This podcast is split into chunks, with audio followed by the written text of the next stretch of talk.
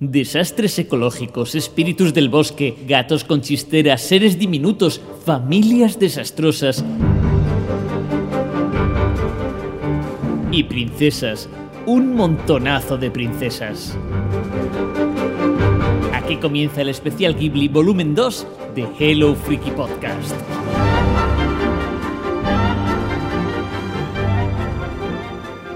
Hello Frikis, bienvenidos a un nuevo programa de Hello Friki especial y es el segundo ya de- del estudio Ghibli. Vamos a hacer, lo dijimos en el primero, vamos a hacer tres especiales del estudio Ghibli coincidiendo con los estrenos, entrecomillado lo de estrenos, de las eh, películas del estudio eh, en estos meses eh, en Netflix. Vamos a hablar de las siete películas que correspondan a cada mes. En esta ocasión son las del mes de marzo. Vamos a hablar de Nausicaa del Valle del Viento, La Princesa Mononoke, Mis vecinos los Llamada, Haru en el Reino de los Gatos, El viaje de Chihiro, Arrietty y el mundo de los diminutos y del cuento de la princesa Kaguya. Esas son las siete películas estrenadas por Netflix y de las siete que vamos nosotros a hablar. Ya hicimos en el anterior programa pues eh, lo mismo con las películas eh, de su momento y también hablamos un poquito del origen del estudio en sí. Hoy, mm, antes de empezar a hablar con las, de las películas, pues vamos a, contar o a hablaros de, bueno, de la llegada del estudio Ghibli a, Occidente. El impacto que tuvo, básicamente. Va a ser todo muy rápido y va a ser, por supuesto, eh, comentado no por mí, que soy el director disfuncional en funciones de Freaky, soy Jaco, sino por los dos eh, portentos que tengo a mi lado y que van a hacer en realidad el programa. Voy a empezar presentando a Daniel Collado. Hola Dani. Hola Jaco, ¿qué tal? Hola frikis, pues nada, aquí estamos preparadérrimos para este especial número 2, volumen 2 de Ghibli, eh, Ghibli. Y, bueno, esta tanda um, algo más dispersa en el tiempo, ¿no? Hoy tenemos una tanda que cronológicamente es un poco un totum revolutum, pero yo creo que entre las pelis que vamos a comentar hoy encontramos quizás algunos de los más laureados largometrajes de, de este estudio y sobre todo, como dices tú, pues eh, algunos de los que le han descubierto eh, el estudio al mundo mundial, ¿no? O sea que hoy vamos a hablar de, de, de pelis jugosicas. De peli bu- buena y jugosica, exactamente. Yo he descubierto alguna joya, luego comentaré y nos pelearemos porque para mí es posible que haya visto en estos días una de las mejores películas de animación de, de mi vida. Luego, luego lo desarrollaré y a ver si está de acuerdo luego conmigo Israel. ¿Qué tal Israel? Pues bien, la verdad que muy bien, además eh, con muchas ganas, ¿no? De, de este volumen 2 y, y bueno, como si nos quedaran cinco volúmenes. La verdad que Ghibli siempre, siempre es, da, hace ilusión, ¿no? Siempre hace ilusión hacer un podcast sobre, sobre, este, eh, sobre este pedazo de estudio y la verdad, os, si no habéis escuchado eh, la, la primera parte de este especial Ghibli, pues os animo a hacerlo porque creo que, que, vamos, que si os gusta esto, el, el, el primer especial que hicimos os encantará, o sea que os animo a escucharlo todo del tirón, que va a ser muy, muy divertido. Va a ser como 5 horas con Mario, pero, pero 20, 20 horas lo menos con, con Hello Freaky. Va a ser algo espectacular. Tengo pensado eh, posteriormente recopilarlos en un solo programa, los tres especiales, pero bueno, no, no voy a adelantar. Eso será el formato especial deluxe, el- el- la versión del director, ¿no? el corte del director. El Director's Cut. Eh, sí. sí, sí. O el Final Cut ya, totalmente. Pero eso será en otro momento. Hoy vamos a hablar de, de esta segunda parte de los especiales del estudio Ghibli. Bueno, lo, he dicho antes, es un poco la- narrar la llegada de- del estudio a Occidente, que yo creo que fue sobre todo a través de La Princesa Mononoke, ¿no? una de las películas de las que hoy hablaremos. Esa fue realmente la primera de todas estas que llegó a nosotros y que nos impactó y que desde luego hizo entender a, a nuestra cultura que, que allí eh, el manga o el anime era una industria muy potente en cuanto a cine y que podía ofrecer productos no solo de entretenimiento infantil, sino también con un mensaje muy claro, un mensaje también muy profundo y con muchas capas de lectura y sobre todo con un arte, con un despliegue artístico que dejaba también un poquito en pañales a, a lo que estábamos acostumbrados a ver. Eh, es alucinante, ¿no? yo recuerdo muy bien eh, cuando, bueno, cuando me enteré, ¿no? Que, Disney, pues eh, a través de aquí, por lo menos en, España, a través de Buenavista, iba, iba a traer, ¿no? La princesa Mononoke, pues, pues en aquel momento lo, princeso, lo, primero que hice fue intentar enterarme de, en qué condiciones, ¿no? Lo habían hecho, ¿no? Y me sorprendió mucho aquella especie de, de, bueno, ese Miyazaki que estuvo muy fuerte ahí pidiendo encarecidamente que eh, todo lo que salía del estudio eh, llegaba a las pantallas exactamente de la misma manera, ¿no? Hmm. Y claro, eh, luego ya hablamos, bueno, ya, ya hablaremos, ¿no? En profundidad de, la princesa Mononoke, pero sí que es cierto que la princesa Mononoke, vista desde todas las perspectivas, no es ni mucho menos un producto Disney, ¿no? Y fue casi casi una, una manera muy, muy bestia de, de, bueno, de mirar, de comprobar que Disney eh, pues aceptaba el trato con todas las consecuencias, ¿no? Y no sé, la verdad que es muy, es muy interesante eh, seguir comprobando como, bueno, pues una película puede tener sus, sus cosas, puede tener su, su pizquita, esa de, de, pues de cierta violencia, entre comillas, eh, muy, muy rebajada, pero, pero sin, sin embargo, pues ser mucho más mágica que, a mi juicio, pues lo son muchas de las producciones de Disney. Sí, sí, yo es que creo que hoy a lo largo del programa vamos a acabar inevitablemente comparando eh, pues esta trayectoria de, muchas de estas películas, ¿no? Eh, con, con, algunos largometrajes Disney, sobre todo porque la propia Disney a través de Miramax fue la que se encargó de distribuirlo y mm, es verdad que, bueno, hay una anécdota por ahí. Eh, quizá la peli más mutilada por parte de Miramax fue, fue precisamente Nausicaa, de la que hoy hablaremos más en profundidad. Y, había una anécdota por ahí que dicen que, que Miyazaki, mm, claro, mm, se, cagó en todo. Vamos. Miyazaki ah, odiaba bastante a Disney y que le... Lo de la katana, perdón. Sí, sí, básicamente. Tira, tira.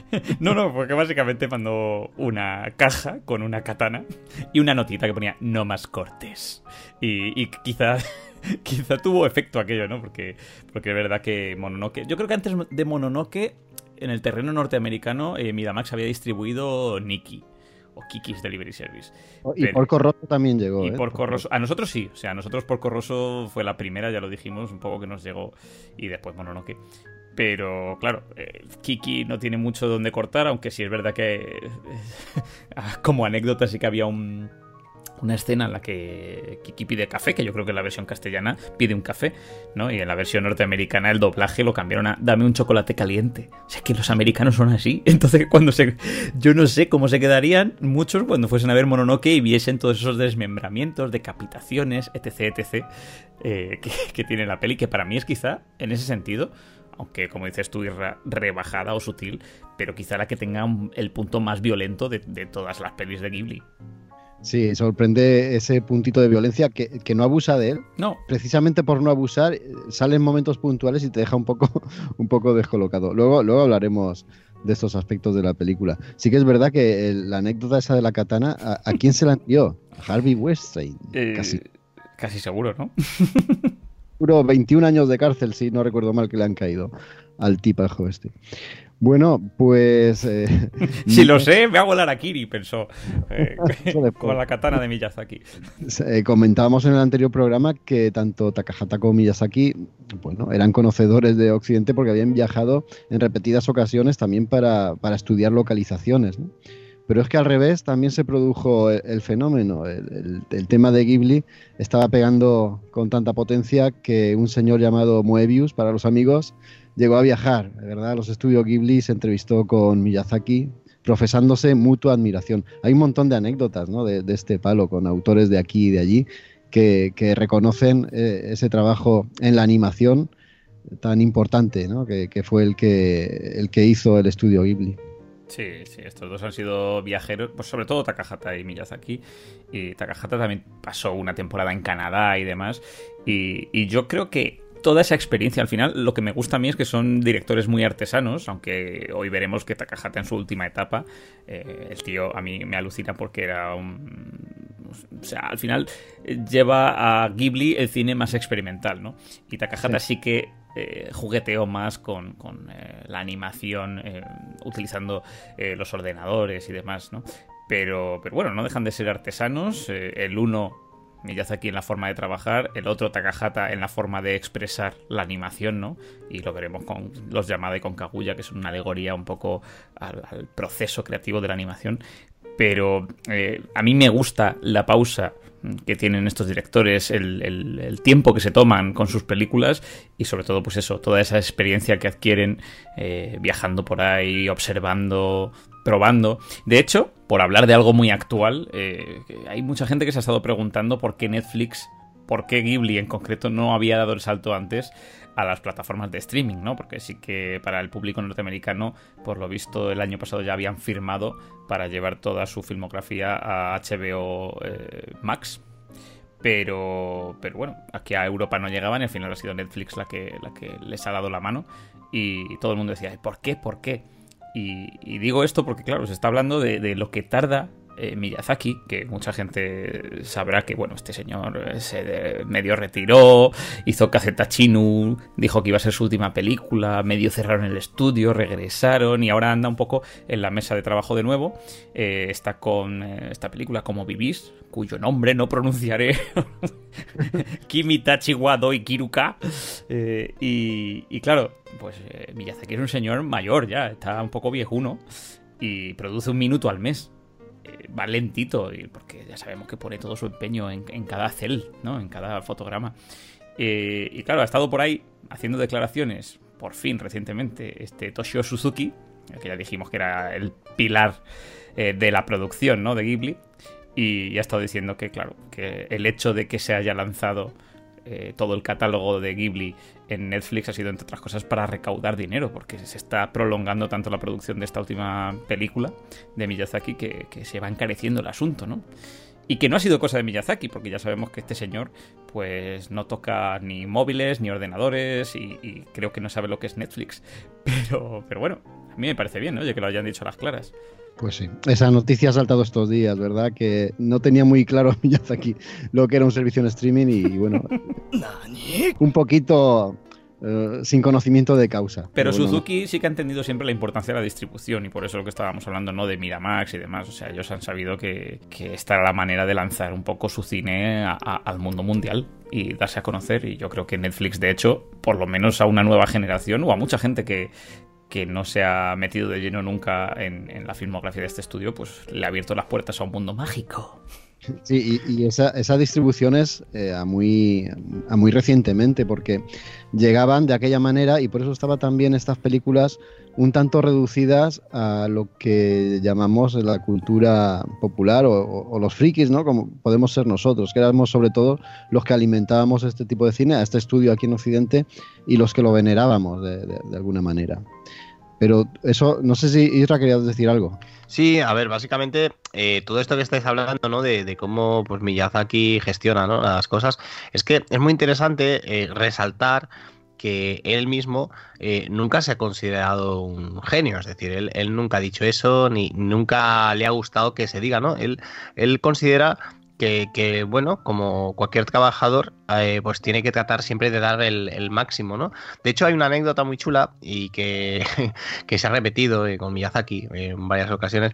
Es que cuando la primera vez, ¿no? Que, van, eh, pues una, pues bueno, personas extranjeras, por decirlo así, no japonesas, a, interesarse por los filmes de Miyazaki, del estudio Ghibli, pues eh, ellos mismos no, entienden el por qué, ¿no? Es decir, no, no, entienden qué, qué, puede tener de interés eh, su animación en, en, el resto del mundo, ¿no? Y eso habla mucho de, de que en el fondo pues ellos no, no, actúan, ¿no? No actúan con la, con la presión de, de ser unos genios, que, que, lo son absolutamente, pero de otra manera, pues ellos consideran que, que, no hay mejor manera de hacerlo eh, que como lo hacen, es decir, invirtiendo eh, pues la mayor parte, el mayor tiempo posible, haciéndolo de una manera que sea lo más perfecto posible, y en este caso, en la, última película que estáis hablando que, que está por, por, por, salir, pues ya estamos viendo, ¿no? Que Miyazaki está haciendo exactamente lo mismo que ha hecho siempre, es dar lo máximo posible en, en todo, en todo momento, y eso, eh, por mal que le pese a, a, otros estudios de animación que van sacando cositas, sobre todo estos que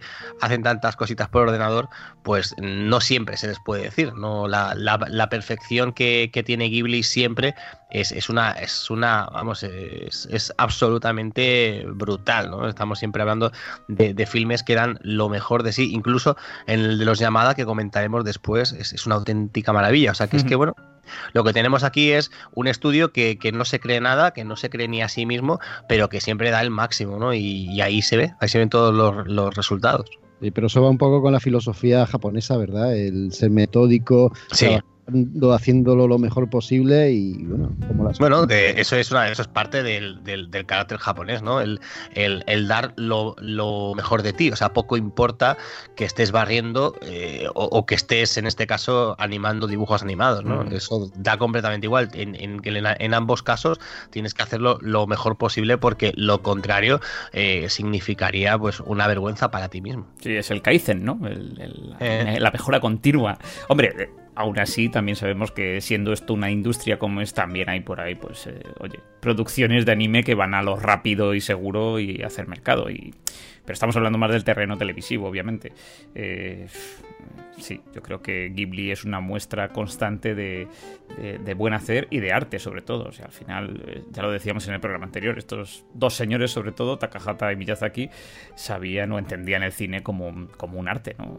El séptimo arte, y joder con perdón, es que las pelis que traemos hoy, pues lo decíais, Los Llamada, esa joyita que ha descubierto Jaco también con Kaguya, son burradas, Ahora, ahora hablamos de ellas. Ya, ya terminando eh, esta parte inicial del programa, yo, yo estaba retomando un poco esa reflexión, ¿no? De que pese a, a Mononoke, el éxito que había tenido, en realidad las películas no eran fáciles de encontrar y quedaban un poco en el reducto de los frikis, ¿verdad? Que, eh, las veíamos y las esperábamos con auténtica devoción y rabiábamos cuando sabíamos que se había estrenado una en Japón y aquí no llegaba, pero ni a tiros. Eh, eso cambió, cambió cuando el viaje de Chihiro ganó premios por doquier, incluso ganó el Oscar a la mejor película animada por mm. primera vez en la historia de, un anime. Y, yo creo que fue un poco el respaldo que todos eh, los que teníamos una gran empatía por este estudio y por este trabajo de estos dos autores y de estos dos genios, era lo que esperábamos, ese, ese revulsivo y ese reconocimiento. Sí, claro, y a principios de los 2000, gracias a eso, es cuando nos empiezan a llegar más DVDs de Ghibli, porque, porque es verdad. Eh, vamos, que el pobre Isra tuvo que tener la puta ahí escondido piratilla en Totalmente. su estantería. Bueno, es, es, es más, yo, yo recuerdo toda la. Bueno, de hecho, tengo las películas. Eh, bueno, ya os podéis imaginar que las tengo compradas en, todos los formatos que han salido, pero en, las primeras ediciones que tengo eh, son todas piratillas, ¿no? Aquí los primeros años de, salón del manga en Barcelona, pues eh, volaban, ¿no? Volaban los stands. es flipante, ¿no? Pensar que eso se permitiera, ¿no? Los stands donde tenían un, un ordenador con una grabadora y, te grababan los últimos éxitos de Ghibli, ¿no? Y eso, eso fue así durante años hasta, hasta que los conseguimos, ¿no? O sea, recuerdo conseguir, y luego si queréis hablamos un poco de que es una cosa que no, que no, no tocaba hablar, pero de un videoclip de, de, el de los Your Mark famoso, eh, que es una maravilla del estudio Ghibli también, que, que, vamos, que pagué dinero por, por, por, tener un, un, CD grabado con, con aquello, ¿no? Porque es que todo lo que sacaban era flipante y cuando lo ponías en tu casa, en tu y, lo, y, lo, y lo veías, alucinabas pues, pues cómo era posible que, nadie más conociera a ese estudio. ¿no? Y, curiosamente yo iba a decir que aún así hay muchas obras, bueno, cortos que bien porque no permiten que salgan del Museo Ghibli o hay obras editadas, en este caso manga, ¿no? Dibujado de Miyazaki y demás, que es difícil de conseguir a día de hoy, lo cual a mí me, me espina bastante, ¿no? Pero de eso vamos a hablar en el próximo programa, ¿eh? como se suele decir. y hablaremos del museo, hablaremos de esas obras de Ghibli que no son propiamente cine, pero que también forman parte, quieras o no, del estudio. Incluso hay algún que otro videojuego que creo que Isra está dándole duro. Sí, sí, eh, es que no puedo parar, ya lo explicaré. Eso la, semana que viene he dicho, no, en el próximo programa, que será para, para, el mes que viene, cuando estrenen las siete siguientes películas. Hoy vamos a hablar, voy a repetirlo, de estas. Nausicaa del Valle del Viento, La Princesa Mononoke, Mis vecinos los llamada, Haru en el reino de los gatos, El viaje de Chihiro, Arrietty y el mundo de los diminutos y El cuento de la princesa Kaguya. Muchas princesas veo yo por aquí. Vamos a hacerlo como la vez pasada, eh, por orden cronológico. Por lo tanto, nos va a tocar empezar con Nausicaa del Valle del Viento.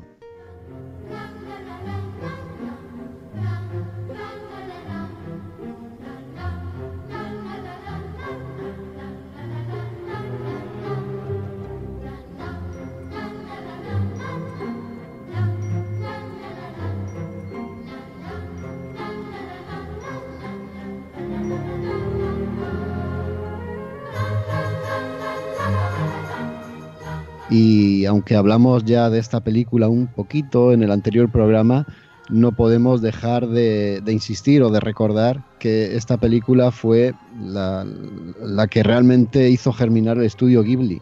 Le pidieron a Miyazaki que hiciese una película con ese manga que le estaba haciendo, el, cómic que le estaba haciendo, que lo llevase al cine. Quedó muy bien, ganaron mucho dinero y entonces decidieron Miyazaki y Takahata pues pedirle dinero a un mecenas pues para hacer su propio estudio de, anime y hacer sus propias películas. Ese éxito y esos estipendios, esos dineritos no tenían que irse a unos terceros, sino a ellos mismos. Ese fue el origen ¿no? del estudio Ghibli, contado así muy a grosso modo, porque lo tenéis en el anterior programa, pero en realidad el germen de Ghibli es este Nausicaa del Valle del Viento, que yo personalmente prefiero el manga, lo tengo en esa edición de Planeta. Me encanta, lo he leído unas cuantas veces. La película me gusta, me gusta muchísimo. Creo que mantiene todo lo esencial que, tiene el manga. Además, mm, digamos que respeta eh, algo muy personal ¿no? de Miyazaki, como son las escenas de vuelo y la parsimonia que tiene y, el mensaje, lo he repetido, ¿no? el mensaje ecologista y, enfrentando dos mundos antagónicos que luego se va a repetir hasta lo eterno en, las demás producciones. Pero aquí está el inicio de todo y la verdad es que es una película maravillosa desde el principio hasta el final. No sé a vosotros también qué os parece. Sí, bueno, a ver, Nausicaa, como dices tú, es eh, Miyazaki al mil por cien. Eh, la ves ahora y bueno, yo, yo diría que ni se percibe, ¿no? Por esto que hablábamos de, la artesanía del estudio, que sea una película del 84. Hay quien me comenta a veces, es que el look de la película es un poco ochentero, de bueno, entre comillas, ¿no? Pero, pero a mí me gusta mucho porque, por lo que dices tú, Jaco, porque tiene todos esos elementos, ¿no? Ya es una peli que, que mantiene ese sutil y frágil equilibrio entre inocencia y, amenaza, ¿no? Y, precisamente es que en la tanda de películas que comentamos hoy, pues esto se ve mucho, ¿no? En Mononoke, en Chihiro, pero sobre todo en esta Nausicaa. Y en los programas, en el programa anterior, eh, yo mencionaba casos como Totoro o Kiki, en los que no teníamos un antagonista siquiera, no había un malvado o no había un mal encarnado, y Nausicaa, eh, Nausicaa, Chihiro, bueno, no, que es que ocurre todo lo contrario, o sea, tenemos cintas donde el enfrentamiento está servido. Y no ya entre el bien y el mal, sino entre naturaleza y tecnología, o entre espíritus y hombres, eh, y pues Nausicaa, es que claro, lo que dices tú, o sea, capta la esencia del manga, redondea un poco la historia, inevitablemente, porque el manga se prolongó hasta pues casi mediados de los 90, ¿no? Y esta película se produce casi con el arranque del manga, o sea, dos años después, eh, en el 84. Y, bueno, supongo que Miyazaki lo tenía todo un poco en la cabeza, pero lo que dices tú, o sea, aquí tenemos mm, vuelos, máquinas voladoras, ya las poderosas mujeres, ¿no? Que buscan cambiar el mundo. Y no hablo solo de Nausicaa, ¿no? Sino de, pues, de esa lideresa eh, que hay en el, en el bando contrario, eh, esa tesis medioambiental, eh, la compasión, el sacrificio, ¿no? Y, y bueno, pues a mí me, me, alucinó, yo la vi y creo que, que, la primera vez que la vi quizá vi esa versión recortada norteamericana porque yo hay muchas escenas que no recordaba de verdad y ahora al volver a, verla pues eh, me, ha, me, ha, funcionado y me ha gustado mucho más que, las veces anteriores. Me ha pasado igual que a ti, había escenas que no recordaba. Y, me ha vuelto a saltar esa, esa evocación a Moebius. ¿eh? Sí, total, claro. Qué, maravilla, cómo bebe, ya, ya no solo en las otras obras que bebe de, cosas reales de, de, la Europa, no sé si medieval, ¿no? pero de la media Europa. Eh, aquí no bebe solo de eso, sino también del arte de genios del cómic europeos como Moebius. Es, increíble aquí Miyazaki. Sí. Hay una cosa que, quería destacar, eh, recordando eh, un comentario de Isra en el programa anterior, y, voy a hacer alusión a esto en un par de ocasiones hoy, y es que la historia de... Por esto que dices, ¿no? Porque recuerda a Moebius un poco por el tipo de ciencia ficción, por cómo la representa Moebius, ¿no? A veces no solo futurística, sino esos desiertos, esos planetas. Eh, aquí la historia, si nos ceñimos a lo que comentó Isra y consideramos todos los films de Miyazaki en un mismo universo compartido, eh, pues se situaría en ese futuro de la humanidad, ¿no? Tras ese apocalipsis de los siete días de fuego. Y, me gusta mucho y luego quiero ver esto eh, en relación a la que para mí es un poco la película hermana de Nausicaa, que es Mononoke, porque, porque claro, Mononoke es como el origen de este universo, es quizá la primera, ¿no? Se sitúa en, torno al siglo XVI, ¿no? Y, me gusta muchísimo porque, claro, son dos películas gemelas, por decirlo de alguna manera, ¿no? la una reflejo de la otra de algún modo pero están en dos puntos totalmente extremos eh, de, la cronología de, este universo eh, compartido, que me gusta mucho esa expresión. Claro, es que es una cosa, hay una cosa en, en que, es completamente mágico, es que es, bueno, esto, esto solo lo hacen los grandes genios que en ser eh, visionarios, ¿no? Con, cosas que van a suceder o, que están por pasar. Y, en este caso, eh, sobre todo el, eh, pues el tema, como decía Dani antes, el tema medioambiental es una auténtica barbaridad, porque nos está, es hay que pensar que es un tipo que los primeros 80 nos está explicando pues por dónde va a ir la humanidad. O sea, nos está diciendo eh, pues lo difícil que va a ser todo eh, si, si, seguimos por el camino que vamos, ¿no? Y es algo que, a mí me deja eh, completamente alucinado, ¿no? Porque es decir, mm, alguien que por un lado sabemos que Miyazaki no es para nada pues alguien que, sea muy, muy, muy, fan de las novedades tecnológicas, pero por, eh, por otro lado parece que en ciertas cosas sí que está eh, muy informado, ¿no? Y, siempre tiene eh, esas, estas películas que parece que son pura fantasía y rascas un poco y, te das cuenta que, para nada, ¿no? Que, nos está hablando de cosas muy serias, ¿no? Es que nos habla de cosas muy, muy, muy serias y como decía Dani, pues sí, sí que es probable, ¿no? Y de hecho yo lo veo también así, que Mononoke pues pudiera ser la, la precuela, ¿no? De, de, Nausicaa, es decir, cómo empezamos y cómo acabamos, ¿no? Y, es muy, es muy, muy, muy interesante. Y luego hay cosas porque, eh, como también, también estáis apuntando, eh, Nausicaa, eh, con, sus defectos, que, también los tiene, pero bueno, que supongo que es básicamente eh, por, el, por el momento, ¿no? que es la, es la primera, ¿no? la, la primera oficial de Estudio Ghibli, pues eh, mm, bueno, pues eh, por, un, por otro lado, pues es, es sin duda un, un peliculón impresionante que, que tiene de, de, fondo pues todos y cada uno pues de las obsesiones que, que tiene Miyazaki, ¿no? Empezando el tema medioambiental, ya lo hemos dicho, o pues bueno, él ha declarado en muchas entrevistas eh, que los siete días de fuego, ¿no? ese, ese, pasado pues, que, que, que crea el, el, universo Nausicaa, pues es una metáfora directa de, de las bombas de, de, Hiroshima y Nagasaki, ¿no? Es algo que, que a él le, acompaña siempre, como a muchos animadores japoneses. si no, eh, pensad en Katsuhiro Toho. ¿eh? O sea que realmente es algo que, que ha marcado el, eh, lo, lo postnuclear y, y, en, y, en, este caso también lo tiene, ¿no? También tiene algo que, que siempre me gusta de, de, todo el cine de Miyazaki especialmente, que es esa personificación mágica de, de la naturaleza, ¿no? La naturaleza no, no, es, no es un ser, eh, no, no, es algo que está ahí simplemente acompañando, sino que siempre toma partido y siempre al final eh, dirige su propio destino, ¿no? La naturaleza es un, es un ente en sí mismo mm. y, y, en algún momento pues puede decidir directamente, pues oye, eh, fuera de aquí, que ya está bien, lo, lo, lo, lo, que estáis haciendo conmigo, ¿no? Es, esa, esa, esa parte a mí me encanta y bueno, y realmente esa estética tan naif, pues entroncada con, con, con Moebius, a mí es que, a mí es que me encanta, me gusta muchísimo. Sí, eh, a mí en lo medioambiental, esto que apuntas ahora, Isra, eh, me gusta mucho porque en Nausicaa se ve una, una cuestión que a mí me, me, apasiona bastante, que es esa teoría de Gaia, ¿no? Que mencionas, ¿no? Con la que ya han flirteado otras obras, pues, la saga Final Fantasy, por ejemplo, en, en la película de la Fuerza Interior, que que hablaba de la Tierra como organismo autorregulado, ¿no? Que, igual que te da la vida, te la quita, ¿no? Cambia su biosfera, de repente... Y digo esto en plena crisis del coronavirus, ¿no? Que es la pena. Pero, pero es verdad, ¿no? La, Tierra, de algún modo... Eh, o esta teoría dice que, que tiende a autorregularse, ¿no? Eh, y, esto se ve en Nausicaa, ¿no? Que al final es, es una batalla un poco no ya entre unas facciones u otras de humanos, sino contra la naturaleza, pero también al final la propia música pues es alguien que quiere aliarse con esa naturaleza o decir, deja que la naturaleza siga su curso y, haga lo que tenga que hacer, ¿no? No, no te pongas delante.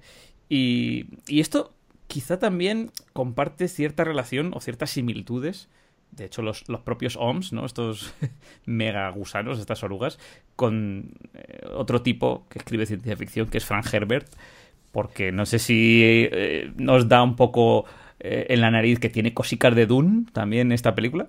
Y, de hecho, a mí lo que me gusta, y lo que me gusta, y, por lo que yo creo que, que Miyazaki hacía este cine y empieza a hacer ciencia ficción animada, es porque si uno se va precisamente este 1984, que es también el año en el que sale Dune, eh, pues te das cuenta de que hay pocas películas de ciencia ficción que puedan representar una historia como la de Nausicaa de un modo tan eh, homogéneo, ¿no? Por decirlo de alguna manera. O sea, al final la, la, tecnología de la época y demás no te podía mostrar estas eh, cuestiones tan increíbles, esos gigantes, esos de dioses de la guerra, este apocalipsis, ¿no? Los siete de fuego, estos Oms, todos en tropa y demás. Y claro, es lo que hace de esta película algo impresionante ahora y en aquel entonces, pues ya algo, vamos, indescriptible. Sí, hay muchas influencias por ahí.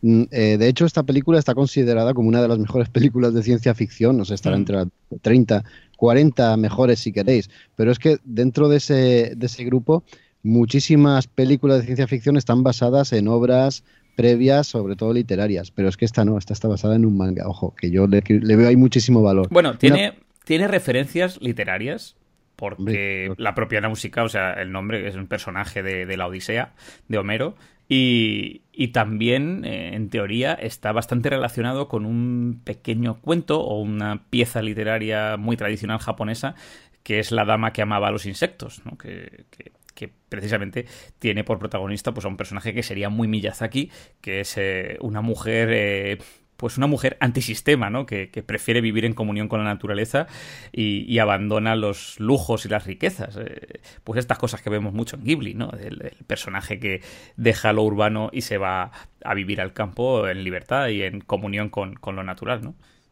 Sí, son referencias. Yo me refería que no está basado en un... No, no, claro. En, una obra. en su propia obra. Exacto. Y hay una cosa que me encanta, que aquí es precursora una vez más de, todas o casi todas las películas que vendrían después, y son los héroes, o en este caso, y en casi todos los casos, heroínas. Aquí una heroína no es la que lucha por un bien particular o, de un pequeño grupo, ¿no? Aquí la heroína es la que se parte o se bate el cobre por, por aunar o por, o por, comulgar la humanidad, la civilización con la naturaleza. Me parece un mensaje bellísimo y, mucho más globalizador que, muchísimas otras películas ¿no? que, van, que van con, la cabeza más alta que esta. Y luego hay, hay, también una cosa que me encanta esta película y es el aterrador futuro que muestra, porque que es un mundo totalmente pavoroso pero siempre hay, hay, de fondo un mensaje de esperanza hmm. que está implícito en toda la narración, ya sea por lo que hacen los personajes o simplemente por la forma artística en la que está plasmada la película. Eso me encanta. Sí, el optimismo de Miyazaki, ¿eh? que se ve. Al final se ve un poco y, se ve en esto que tú comentas, ¿no? En esos personajes facetados o en esas tonalidades de los personajes. Luego, cuando hablemos de Mononoke pasa un poco lo mismo con Ashitaka, ¿no? Y con Lady Eboshi. O sea, ni son buenos ni son malos. Aquí cada uno va a, su bola. En, en, Chihiro pasa igual. Eh, y al final es eh, posicionarte o alinearte con una determinada ideología. Y quizá Nausicaa es la que, como dices tú, intenta decir a la gente, oye, venga, luchemos todos juntos por un bien común, al final. Y, eso se ve mucho en las pelis de Miyazaki y, y no se ve ni en muchas pelis y mucho menos, pues claro, si lo comparas lo que decía yo antes con, con la animación de la época o con otro grande como sería Disney, pues ni de, ni de Blas.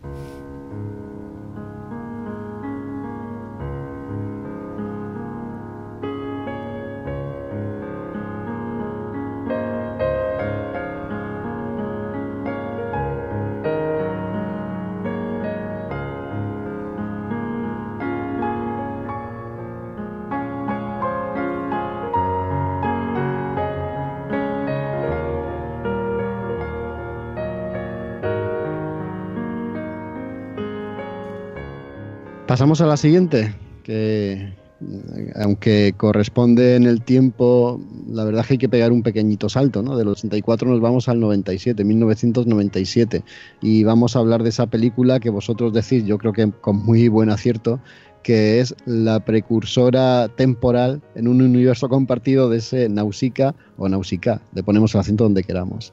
Y me refiero a la princesa Mononoke, otra película de Hayao Miyazaki, Voy a decir el título en japonés, fíjate, Mononoke Hime, es que este era.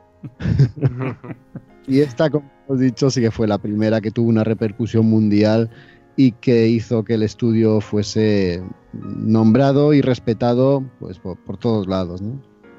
Sí, pues es que Mononoke es, es, una auténtica pasada. Yo me acuerdo que en la época que, que, se, que se estrenó, pues hacía idioteces del tipo, pues eh, comprarme, eh, bueno, pues cuando salía la, la Animash japonesa hmm. eh, desde Japón, cuando nunca he sabido leer absolutamente nada de Japón, de japonés, ¿no?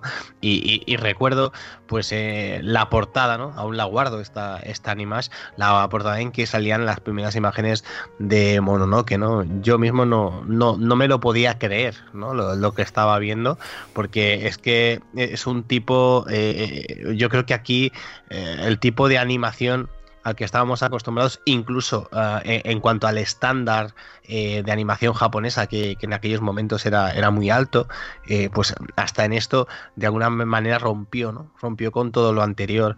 estamos con, un, con, una película que es, que, es, que es un antes y un después. Y, nada, estamos en, una, en, un, en un momento en que, en que Miyazaki ya directamente pues tampoco, tampoco busca.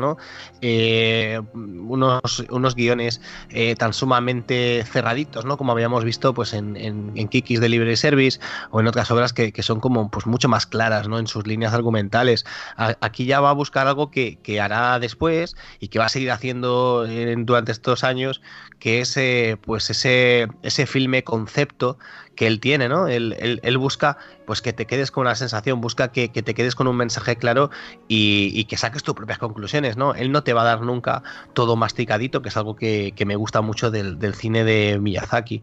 Y en este caso, pues lo que decimos, ¿no? Pues eh, tenemos, bueno, tenemos ahí pues a Shitaka, que es un personaje que, que, me, que, me, vuelve loco. O sea, a mí me encanta, o sea, me, me, gusta muchísimo. Y no sé, la verdad es que esta, este personaje, esta mujer eh, tan, tan, tan increíblemente fuerte, pues eh, me parece me parece una, una, una, auténtica pasada también. La verdad es que me encanta, me encanta esta obra eh, no, no, os la podéis perder. Y bueno, sí que es verdad que tiene esos momentos eh, ciertamente gore para ser el estudio Ghibli, que es algo que a nosotros pues nos, nos deja bastante flipados todavía. Pero es eso, eh, yo creo que en ningún caso se excede. Es más, yo creo que es necesario, ¿no? Para que veamos la, crudeza de, de, de, ese momento, ¿no? Cómo es todo y también pues, pues como, como, medida de fuerza, ¿no? Medida de fuerza hacia una Disney que, que, podía haberlo echado todo a perder y que, y que, y que, es así. Es decir, no vamos a ver hasta qué punto cortan o no, o no, o no cortan y no. tuvimos la suerte que no, que no cortaron nada. A mí la princesa que me parece un, un, canto increíble, una vez más, al, a, la defensa del medio ambiente, porque volvemos a lo mismo.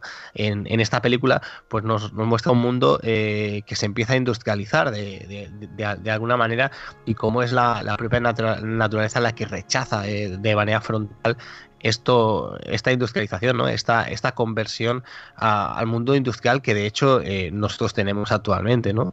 A mí me, encanta y me encanta cómo, cómo mezcla ¿no? ese, ese, esa mitología japonesa con, otra serie de cosas y con una fantasía que, solo puede, puede provenir de, de Miyazaki. ¿no? La verdad que que me gusta y además pues bueno pues tiene, tiene una historia que me engancha desde el principio pues con esa con esa maldición no esa maldición que ataca al, protagonista y que de alguna manera pues nos obliga a estar con bueno a estar de, su lado hasta el final no a mí ya os digo un, un, peliculón de aquellos que volveré a ver una vez y otra y otra y otra ¿eh? una, maldición que ataca a Shitaka. Perdona que tenía que hacer el chiste malo, ¿no? Yo, a mí me pasa como, como a ti, Rayo. A ver, ¿cómo fue mi idilio con Ashitaka y compañía? Pues, pues yo era un chavalico cuando, cuando me encontré con esta peli en un cine de verano y, claro, pues acostumbrado, o sea, un prepuber hecho al anime más básico que llegaba en los 90 a nuestra tele, pues de repente ve esto en el cine y se encuentra con esta bestialidad que es la princesa Mononoke y de experiencias como esta yo creo que ya no hay retorno, sinceramente. No. Hablabas tú del Animash y te iba a decir, claro, yo, yo es que ni eso, o sea, era la época en que ni, ni la Minami estaba en los kioscos, no, al final uno sabía de anime por lo que veía, eh, Dragon Ball, Bola de Dan, eh, poquito, además, eh, aquí un servidor madrileño, pues... Telecinco y, y, lo poquito que llegaba a Telemadrid, que, que, era casi nada, ¿no? Y, y, Mononoke, pues claro, de hecho, iba a decir, es la única que tengo en VHS, pero no tengo por Corroso. Lo que pasa que por Corroso, ya lo conté, la, me hice con ella cuando salió ya en aquella colección eh, manga, ¿no? Eh, en los kioscos. Pero Mononoke, eh, me la compré. O sea, yo es de las primeras películas que recuerdo que, que fui yo, dos mil pesetas de la época, a comprármela y dije, es que esto es una locura, o sea, de, lo que me gustó. Y, y temáticamente pues eh, sí, lo que dices tú, o sea, tiene un poco todos los elementos, tiene, pero sobre todo yo creo que como Nausicaa, aunque aquí se ve mucho más claro, es una peli que habla de, o sea, dentro de lo que es esa eh, temática ecologista, habla del equilibrio. Y a mí eso es de lo que más me gusta de esta peli, ¿no? El equilibrio dentro de uno mismo, porque Ashitaka, eh, lo decís, ¿no? Con el tema de la maldición, eh, va en busca de, o va buscando el ver el mundo sin odio, ¿no? Es lo que le dice a Lady Eboshi, el ver el mundo de forma objetiva, imparcial. Y, jolín, es que no, no, no tienes muchos personajes así. Eh, y, luego, pues el espíritu de, del bosque, que representa también equilibrio, equilibrio entre la vida y la muerte. Y a mí esa escena que también me, impactó mucho cuando era chaval, en la que el espíritu va caminando por, por, su isla y en sus pisadas brotan plantas que mueren al instante, ¿no? Jolín, pues un personaje inquietante cuanto menos, ¿no? Capaz de, de otorgar la vida y arrebatarla así de repente. Y, y, luego, obviamente, pues lo que decía Jaco, los, los mundos que chocan, el equilibrio entre naturaleza y modernidad, ¿no? La avaricia del ser humano. O sea, que es una película que 10 años después, eh, o 13 años después de, de, yo creo que Miyazaki dijo, voy a redondear un poco lo que tengo en la cabeza, ¿no? Y comparte también eh, con la historia del Valle del Viento, pues el tono un poquito, el tono, ya decíamos, más oscuro y más serio. No es quizá la película más adecuada para los más peques de la casa, pero también diré que no creo que sea, o sea, no digo esto solo por, por esa sutil violencia que mencionábamos antes, sino porque también creo que es una historia un tanto compleja, o sea, no es de las que tiene una lectura fácil para los peques y una lectura más elevada para los adultos. Yo creo que, que aquí y sobre todo a partir del punto primer punto de giro, ¿no? a partir de ese encuentro entre San y Ashitaka, que la historia como que se ralentiza un poco, empieza a ser más sesuda y, y, empieza a hablar más de esas tonalidades que decíamos antes, de los matices, no todo es blanco y negro, eh, como en Disney. O sea, los niños aquí no van a terminar de entender por qué Lady Eboshi eh, no es malvada, ¿no? Pues si ella es la que carga contra el bosque, pero bueno, también es eh, la mujer que ha creado una revolución industrial, quiere mejorar su ciudad, libera esclavas sexuales, cuida de leprosos, ¿no? Tiene tintes uh -huh. feministas. Y, y, San, que quizá podría ser vista como oh, la heroína, o de niño tú bueno. dices la heroína, pero San, joder, dices. Me encanta, ¿eh? Es una defensora de lo tradicional y, y, no le cuesta nada repartir leches y esparcir sangre. O sea, que es una tía violenta y vengativa. Entonces, ¿es San la buena? Pues no lo sé. Bueno, pero hay, hay una cosa eh, que quiero eh, resaltar, ¿no? Especialmente de Mononoke que para mí es, eh, de todas las que tiene el estudio Ghibli, eh, su película de acción, ¿no? Porque uh -huh, sí. es algo que no, que no encontramos mucho, sí que hay escenas de, pues, pues bueno, con escenas muy, muy dinámicas, eso sí lo encontramos siempre, pero escenas de acción y, y, de, y, de, y de, de, lucha y de acción eh, y de, bueno, de esas peleas un poco eléctricas, yo creo que lo encontramos aquí, ¿no? Porque eh, las escenas, eh, bueno, las escenas de, de, batalla son espeluznantes, o sea, son una auténtica pasada, o sea, son rapidísimas, son súper, son mí es que es una de, las cosas que más me gusta, ¿no? Y demuestra una vez más que el estudio Ghibli cuando se pone, pues se pone, ¿no? Y, y, casi pues hay, hay algunos momentos que, salvando las eh, diferencias, porque yo puedo decir que es hasta superior, pues, pues nos, nos recuerdan en muchos momentos al, cine de Kurosawa, ¿no? Yo lo veo en esta película súper claro. Hay, hay muchos momentos que tiene pues muchas reminiscencias, ¿no? De, de bueno, pues yo que sé, de los siete samuráis, por ejemplo, ¿no? Se, se, se ve muy, muy claramente en, en, algunas perspectivas, en alguna manera de, de, enfocar eh, ciertas batallas, porque en el fondo es una peli que, que tiene un espíritu muy, muy samurái todo el rato y, y, se, y, se, y se nota un montón. Hombre, es que lo que decía, perdona, Jaco, no, simplemente iba a apuntar que es eso, que es una película que está eh, ubicada en ese momento, ¿no? Que es, esa etapa, ese siglo XVI, ¿no? japonés, eh, la era Muromachi. Entonces, bueno, mucho estudio tuvo que hacer Miyazaki también un poco para representar eso, y eso a mí me gusta. Yo iba a decir justo eso, Dani. el periodo Muromachi, en el que yo creo que Miyazaki lo refleja perfectamente bien. Y no sé, que, eh, he tomado así apuntes mentales de todo lo que habéis diciendo y se me aturulla un poco la cosa, ¿no? Pero básicamente estoy de acuerdo en todo lo que estáis diciendo. La película tiene unas escenas de acción muy impactantes, lo hemos dicho al principio, no, no abusa de ellas y por lo tanto son más, más impactantes si cabe. Además, destila en ocasiones una crueldad extrema. O sea, hay momentos en los que la película es muy cruel, es muy, es muy salvaje, muy bestia. Cruda, pero, Muy cruda, pero claro, eh, tú te paras a pensarlo y es que la naturaleza es así. un león cuando se come a un antílope es algo muy, muy bestia, pero es la naturaleza, no, no, no, hay otra cosa, no hay que darle más vueltas, es así, ¿no? Es, no sé si el ciclo de la vida, pero sí es el ciclo de la naturaleza. Y luego, esta, esta película, cuando yo la vi la primera vez, os juro que no me acuerdo cuándo fue ni cómo, pero sé que me dejó totalmente impactado y desde entonces no, la, no había vuelto a ver y la, la tenía ahí en la recámara ¿no? para, para, darle otro visionado en alguna ocasión. La he vuelto a ver, me ha, me ha fascinado, le he sacado un montón de cosas eh, que, que, en su momento no le había sacado, me había quedado más con la acción y con el impacto que me causó, pero bueno, le he extraído cosas tan interesantes como por ejemplo un arco entre los personajes que abarca desde la tecnología más fría y metálica hasta lo más ancestral y, lo más eh, legendario del ser humano. Y, os lo explico. Ese pueblo del hierro, o esa ciudad de hierro, eh, simboliza pues la tecnología y el hombre, lo, artificial.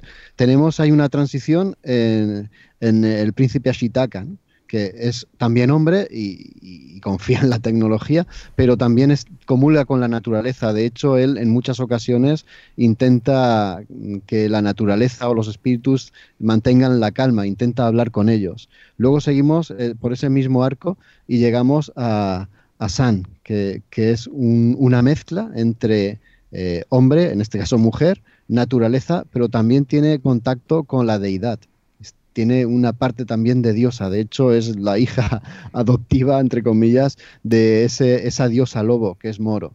Tiene esos tres componentes. Y luego ya nos iríamos a los dioses.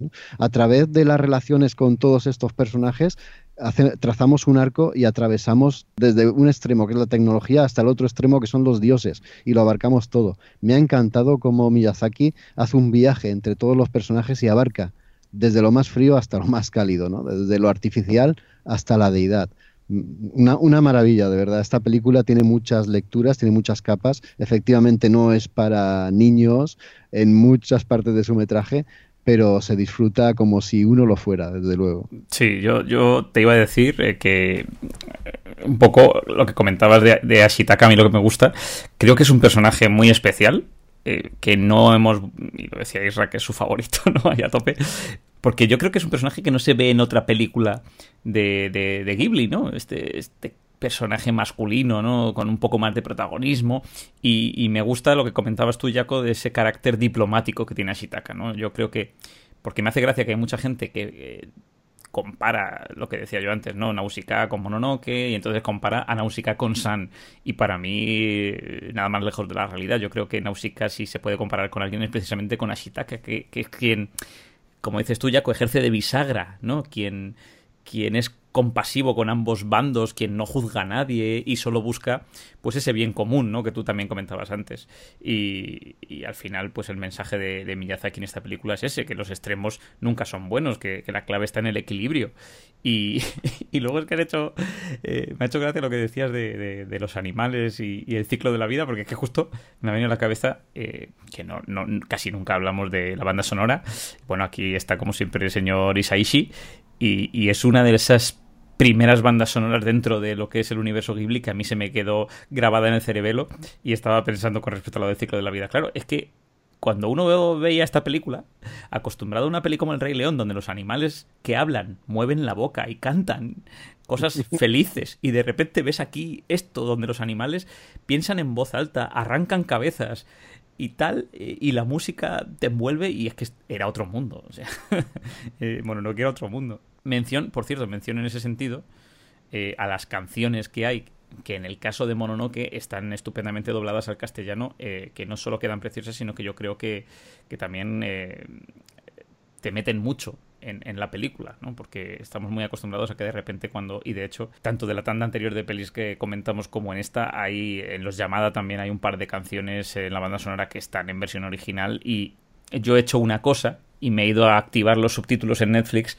porque me parece que esas canciones tienen mucho significado y, están subtituladas efectivamente y puedes ver eh, la traducción de la letra de las canciones, pero me gusta mucho que en Mononoke eh, no me suele gustar que se traduzcan las canciones o que se doblen, pero es que está tan bien hecho aquí que se agradece. No sé si es cosa de Disney distribuyendo, pero probablemente. Cosas aparte de la película, decir que fue, bueno, en ese momento, la más cara película de anime de la historia, 23 millones de dólares, costó esfuerzo no solo económico, sino, sino, también físico. Hay que decir que toda la película está hecha a mano, excepto un par de escenas, pero ya porque el tiempo les comía y tenían que recurrir al ordenador. Y el señor Miyazaki se, se estropeó un brazo, ¿verdad? Haciendo ahí el trabajo eso, eso es una anécdota muy conocida, ¿no? Como Miyazaki se lesionó un, brazo y terminó el trabajo a marchas forzadas y con un, con un vendaje. Y, además esta película luego en Japón superó a Titanic en recaudación. Eso es cierto, eso es cierto. Eh, o sea, creo que es de las pocas que le plantó batalla a, Titanic ese año.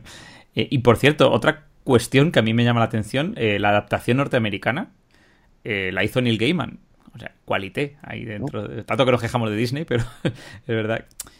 Porque si habéis visto las versiones dobladas al inglés, pues siempre tienen. A mí esto es una cosa. Yo, yo me volví a ver todas las pelis de Ghibli hasta la fecha, en 2013 cuando vivía fuera de España, porque una amiga me las pasó en un disco duro con mucho otro anime y demás. Y, bueno, pues de aquello que uno estaba solo en casa y de vez en cuando, bueno, voy a ver otra peli de Ghibli. Pero estaban en, en inglés, que yo no los había visto jamás en inglés. Y claro, empiezo a ver que si en esta eh, es Scarlett Johansson, que si de repente es no sé qué. Y me llama mucho la atención como Disney ha cuidado los elencos eh, a nivel de voces, pero sí, que eh, se ha criticado mucho muchas veces la cómo mm, cómo Disney ha traducido determinadas cosas, o es el Lost in Translation, ¿no?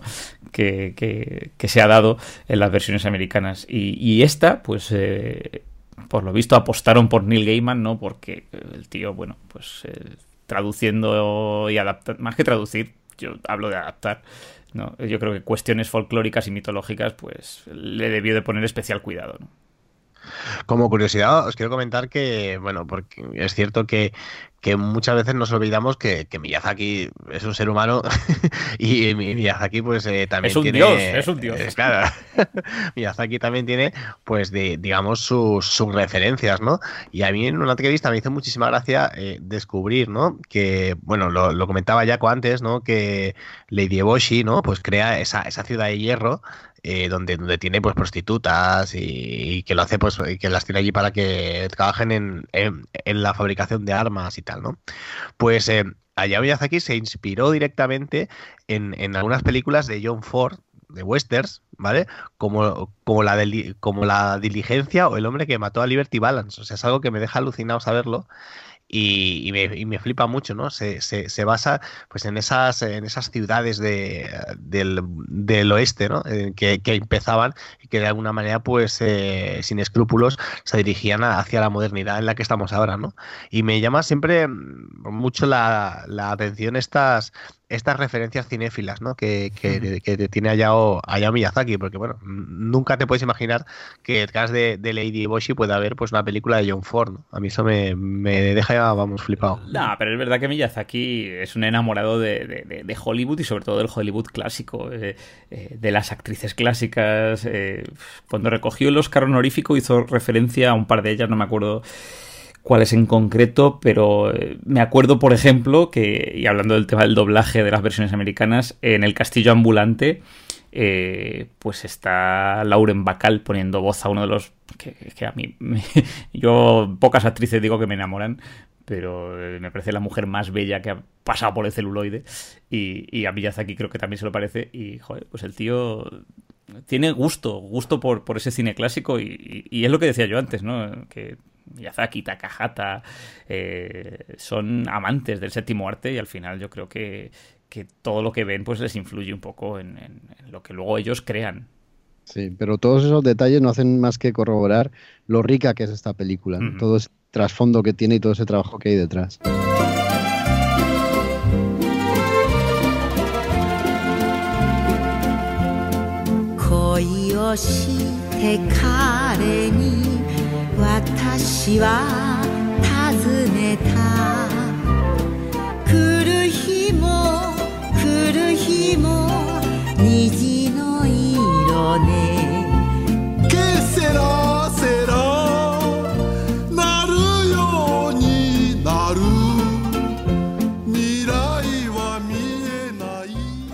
Si os parece, pasamos a la siguiente. Dos añitos tenemos que avanzar y nos vamos hasta la película Jojokekio Tonari no Yamada Kun. Mis vecinos llamada.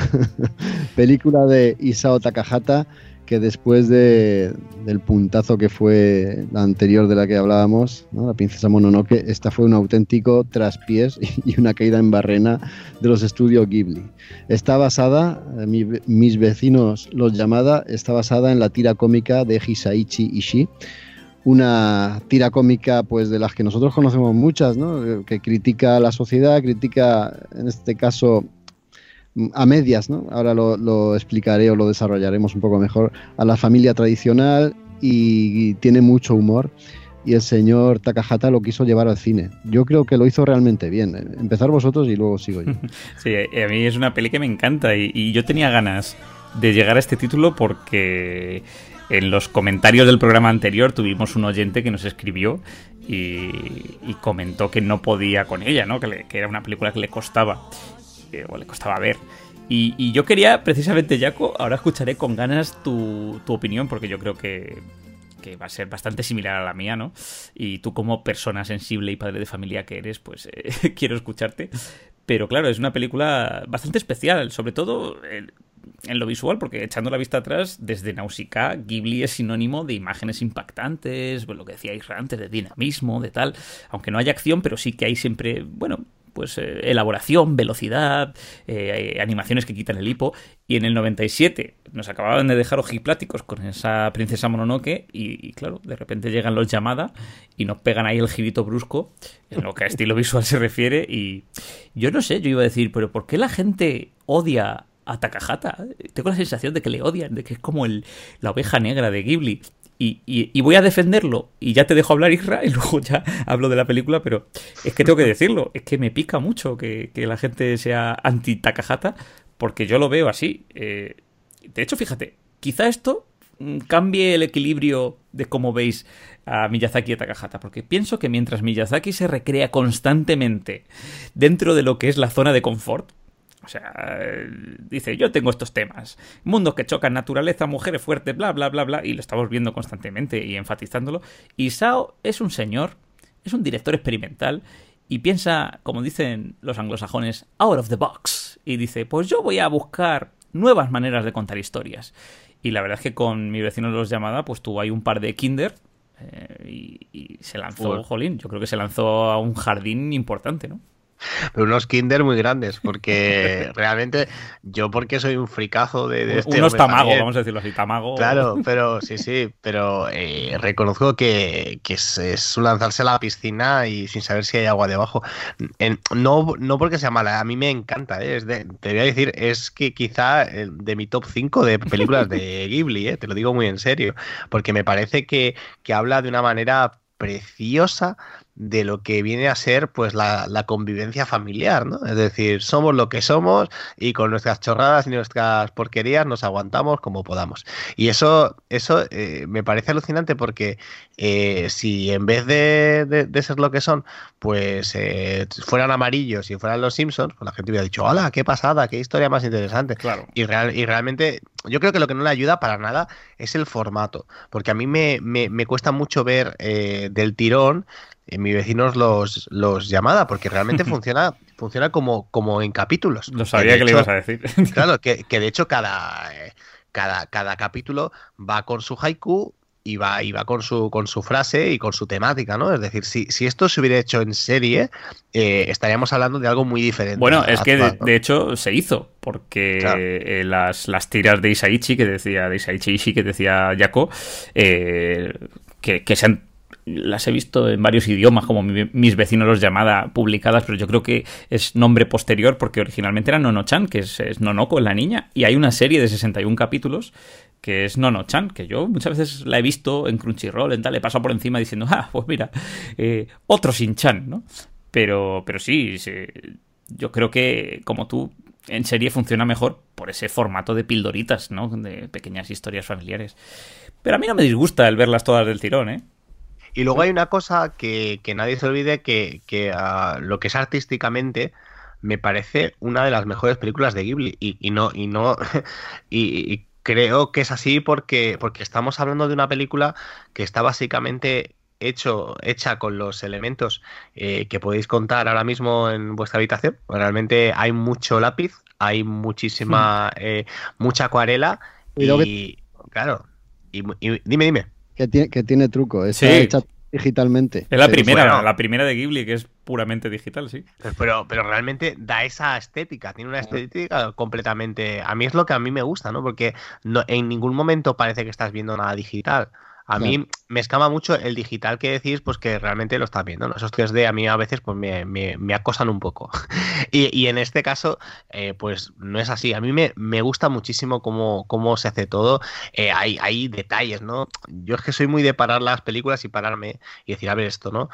Hay detalles, hay un momento que va la familia en un coche montada, ¿no? Y, y ese coche es un dibujo de niño pequeño. o sea, es el, el, típico coche que haría un niño de 6 años, es el que estás viendo eh, circular, ¿no? Y me parece, sin pretenderlo, porque no creo que lo hayan pretendido, me parece una precursora de lo que sería Ponio después, en ese sentido, ¿no? En esa forma de dibujar mucho más suelta, en esa manera de, decir, bueno, pues vamos a, jugar a un tipo de dibujo que evidentemente influido por el autor de las tiras, pero a un tipo de, dibujo que solo se suele ver en, tiras, ¿no? Y, emparenta mucho, por ejemplo, había momentos que yo casi dices que estoy viendo eh, eh, las películas de, Carlitos y Snoopy, ¿no? Es que es que tiene un punto un punto muy así y no sé, a mí hay, creo que es una película hecha con mucho cariño. Hubo, hay varios momentos que, a lo mejor es que estoy muy tonto, pero hay muchos momentos que, que, me emocionan muchísimo, que me parecen súper dulces. Eh, hay, hay momentos muy, muy agradables y, y bueno, y si, si cualquiera que, tenga familia, cualquiera que, haya vivido o que viva eh, lo que significa pues eh, estar con, personas a las que a veces no aguantas, pero, eh, pero en el fondo es la gente que has escogido para vivir, pues me parece una, auténtica pasada. A mí me, me encanta, Y el final, el número musical... el, número musical me sigue encantando. O sea, lo, creo que lo he visto 20 veces. Eh, el que será, será. A mí me, me, parece uno de los momentos más, más alucinantes. Además que no te lo esperas, porque no te esperas que algo así vaya a surgir de repente no en esa, en esa película. A mí me, me gusta mucho. Mira que me la compré en su momento de casualidad, por puro completismo, y porque empecé a verla y dije, pero esto, esto qué es. Y, y, y al final acaba estando entre, entre las que más me gustan del estudio. ¿eh? Sí, yo, yo, te iba a decir, eh, bueno, tú, tú la estabas comparando, es que e, evidentemente es, pues, es una traslación de la viñeta al cine, pero, pero es lo que dices tú, Israel. O sea, el. A ver, Takahata es un maestro ilustrando el día a día, pero es que aquí se nota el cariño, el cariño con el que ha llevado las tiras de cuatro viñetas eh, al celuloide, ¿no? Y lo estabas comparando, pues eso, con Charlie Brown, quizá con Mafalda, con Garfield. Se me enciende la bombilla porque algo que me parece digno de Ghibli y un lujazo para los sentidos es ese respeto, ¿no? Que han tenido eh, magistral por, por, el look de la obra en papel. Y es que, eh, pues precisamente hablando de Charlie Brown, no hace mucho, Blue Sky llevó a Snoopy al cine en forma de animación 3D y para mí, que yo siempre he sido y seré fan de Carlitos y compañía, pues el producto final perdía cierto encanto, ¿no? Y a mí me alucina cómo Ghibli pues se la ha jugado y cómo lo que decíamos antes, arriesgado representando tal cual la fuente original, que yo me imagino a Miyazaki diciéndole a Takahata, estás loco, tío, o sea, como... Pero esa textura de papel, esas acuarelas en movimiento que que, como decía Jaco, irónicamente fueron generadas por ordenador, ¿no?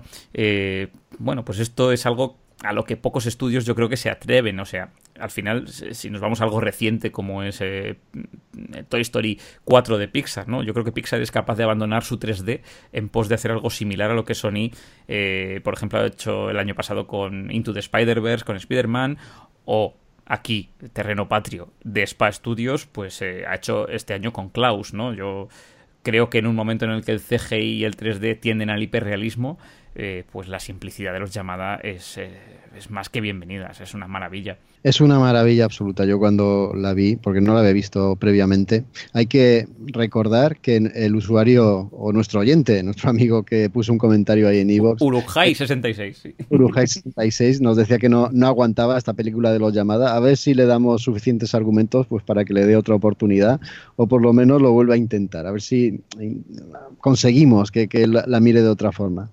Yo es la primera vez que, la veía y caí rendido enseguida. La simplicidad de los dibujos. Joder, es, que eso ya te enamora, ¿no? Como parece. Yo voy a hacer como si hubiera estado dibujado de la forma tradicional. Voy a hacer como que no me he enterado que fue por ordenador, ¿vale?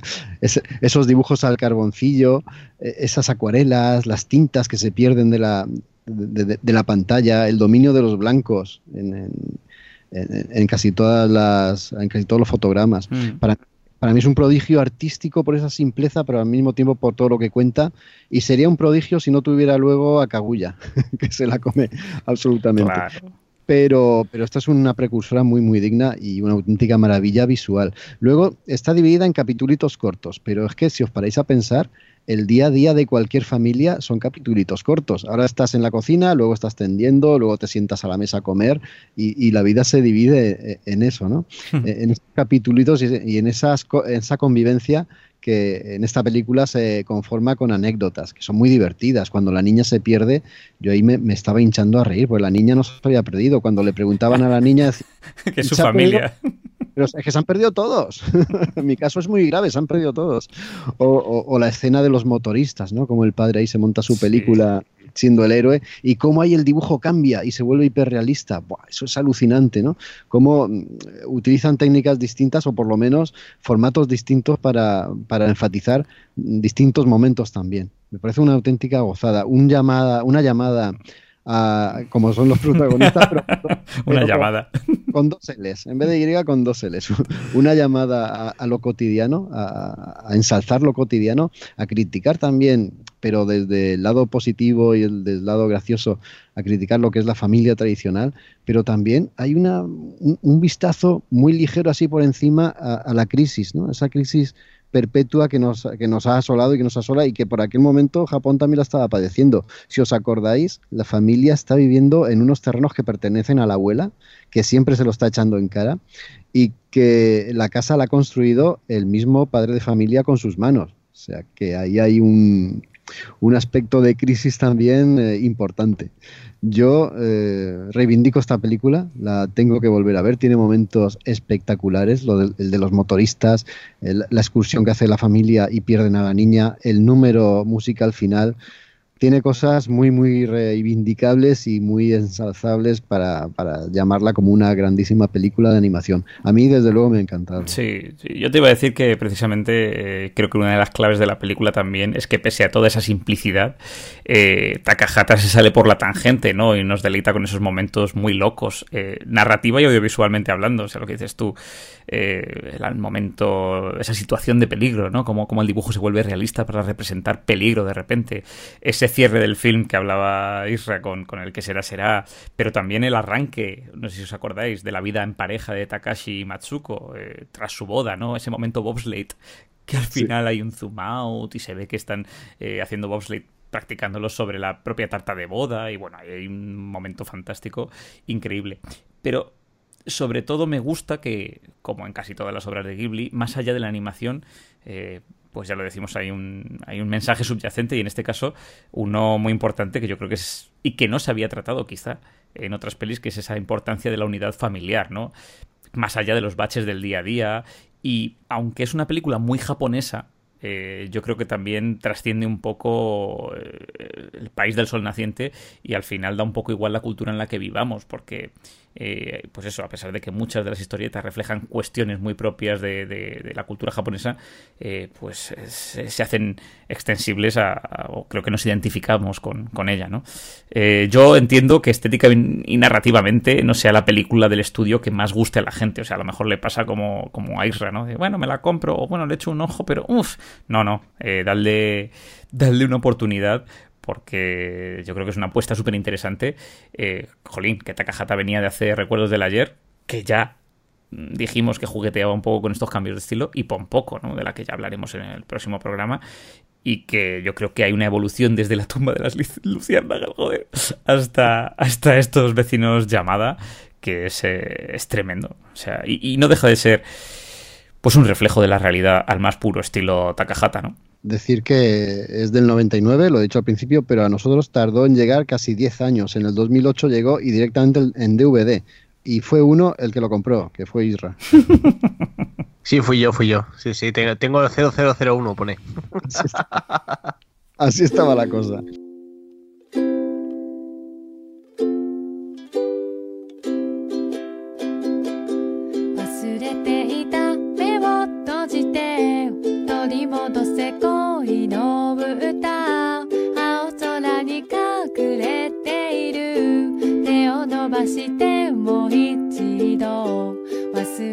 Damos otro saltito, nos vamos al 2002 y vamos a hablar de la película que yo creo, no, no estoy del todo seguro, pero yo creo que sí.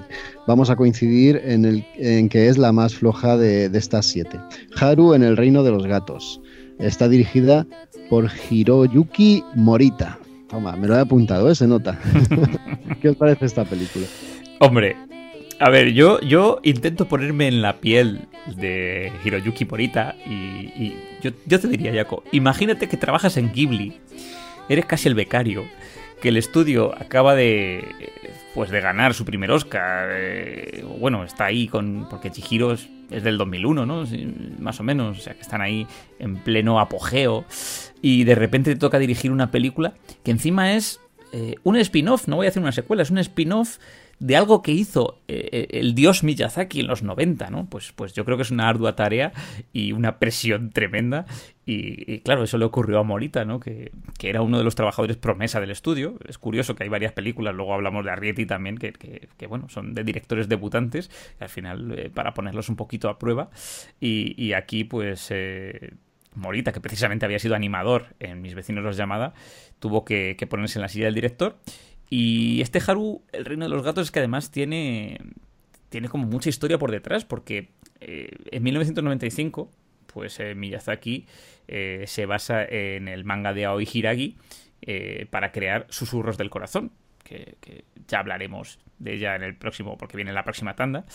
que por cierto, anuncio que este año hay secuela live action para los que, pues como yo, sean fans de esa película. Y en el 99, un parque temático japonés, pues le dice a Miyazaki, oye, mm, señor Miyazaki, queremos que haga usted un corto sobre gatos porque vamos a hacer una atracción gatuna y, Y bueno, pues usted es el encargado, porque no olvidemos que Miyazaki es un poco de venderse al mejor postor, que este señor, eh, bueno, pues había hecho cosas para las aerolíneas japonesas. De hecho, Porco Rosso prácticamente surge de un corto encargado por estas aerolíneas. Y, el director, pues dijo, vale, no se preocupe, si yo ya he hecho cosas con gatos y cogió a los gatos de susurros, a Muta y al varón, para este corto. Pero sucedió algo curioso porque, aunque el corto se canceló, eh, el proyecto se cayó y demás, eh, pero de ahí surgió un manga precisamente, o sea, se invirtieron las tornas de Aoi Hiragi, que dijo, bueno, yo cojo esta historia y me hago mi versión en papel. Y, esa versión en papel, pues eh, le moló a Ghibli. Y para probar a sus animadores, Miyazaki les dijo, oye, coge la historia y convertirla en un storyboard. Y Morita dijo, venga, va, 500 páginas de storyboard. Y Miyazaki dijo, hostia, pues esto tiene buena pinta. Ale, eh, Toshio Suzuki, ¿qué opinas? ¿Le damos pastuca a este chico y que haga un largo. dijeron, pues para adelante. Y nació Haru el reino de los gatos, que a mí, lo hablábamos fuera de micrófono, eh, Jaco, pues eh, es una película que mm, no me disgusta, me parece súper entretenida, divertida, además es cortita. Eh, creo que esta sí que es ideal para los peques de la casa, se van a entretener muchísimo, es un cuento precioso. Tiene cositas de Ghibli, pero muy superficiales. Eh, pero por lo demás, pues me parece, sí, quizá una de las películas más flojillas del estudio.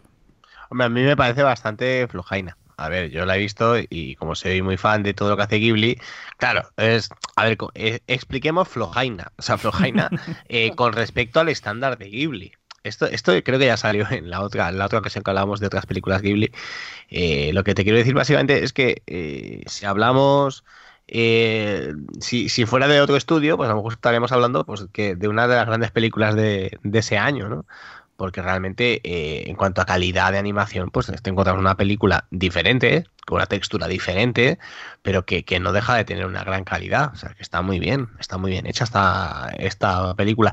Y, lo que sí que tiene, por lo menos, que es algo que, es mucho, que es, que es, que es a valorar, es que, es muy entretenida. Es una película que es entretenida, que se, que se, que se deja ver bien y que, que bueno, pues que, que, bueno, que es muy, es muy colorida y que realmente a mí es una película que, que, me, que me gusta mucho. Y además, pues ¿por qué no? ¿Por qué no seguir un poco, dejarte llevar, que también está bien a veces esto, y, pensar en lo que en lo que proponía Ghibli, ¿no? En su en, su en, su en el anuncio, en el en el, en, el publicitario que hicieron en Japón eh, previo a esta película, ¿no? Pues decía el eslogan, decía, ¿no estaría bien convertirte en gato? Pues sí, estaría muy bien, y, y, esta película es lo que es lo que te lleva, ¿no? A mí la verdad que, que es una película que, que me gusta que es de aquellas eh, para ver sin, sin, mucho complejo, para ver sin, sin buscarle mucho. Es decir, no voy a buscar Tres patos al gato. los que pies al gato. y en este es cierto. Y en este caso, pues no sé. A mí, a mí es una película que me, que me parece muy válida. Eh, algo extraña eh, con respecto a lo que a lo que Ghibli suele, suele proponer, pero bueno, eh, ya está bien. Está bien que de vez en cuando pues, pues, tenga, pues tengamos, si, si, si Goro Miyazaki tuvo su, su oportunidad, pues porque no lo va a tener este, ¿no? La verdad que a mí es una película que me, que me resulta chula de ver, y, pero en ese plan, no en un plan de decir voy a ver la enésima obra de arte del estudio Ghibli, sino voy a ver una muy buena película de una calidad realmente alta. Eh, y bueno, no sé, si le buscamos una nota desde mi punto de vista, es una película de un 7. esa cosa que dices, pues mira, pues vale la pena para, para verla, sí. Vale mucho la pena. ¿Es la mejor película que has visto? No, evidentemente no. Pero bueno, está a, un muy buen nivel. ¿eh? Es que hay, una cosita que le falta, eh, y a ver si Jaco está de acuerdo conmigo también, que es quizá lo que estamos hablando todo el rato, o sea, la chispa, la magia, la melancolía, ¿no? Y, esos temas recurrentes, esas moralejas, esos mensajicos que resuenan tanto en los films de Miyazaki como los de Takahata. Esta película es como que tiene la esencia Ghibli sin tener la profundidad de Ghibli. Y, como decía Isra, pues claro, bajo los estándares del estudio, pues aunque es entretenida, no alcanza las cotas de calidad que, tienen otras películas y, más estando producida en un momento en el que, claro, Ghibli estaba eclosionando a lo bestia. Eh, desde luego, eh, el viaje de Chihiro iba antes que esta, pero unos cuantos meses. Esta se nos ha colado ahora. Son un poco, son un poco coetáneas.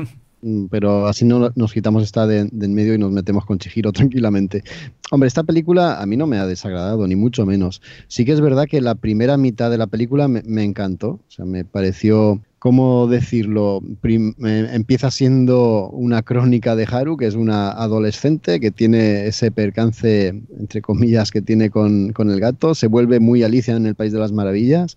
Van pasando cosas muy interesantes con una animación fantástica, pero la segunda mitad de la película me da la impresión de que no terminan de saber resolver la situación, de que hay el laberinto, tenemos que huir, es un corre, un corre calles que no termina de llevarte a ningún sitio y pierde, lo habéis dicho muy bien, ese mensaje que viene intrínseco en casi todas las películas de Ghibli. Aquí lo pierde por el camino. Eh, a partir de esa mitad, cuando llegan a ese mundo de los gatos y tienen que buscar la salida, digamos que pierde esa magia que se le presupone a todas estas películas. Y es una lástima, porque el inicio es muy prometedor, es muy gracioso y está lleno de, referencias y de, pues te, señala eh, cuentos tradicionales nuestros y además con, una factura técnica, yo repito, yo creo que bastante más que digna. Hay otra cosa que me molesta en esta película y es la música. No es que sea mala, es que es muy intrusiva, es muy invasiva. Mm.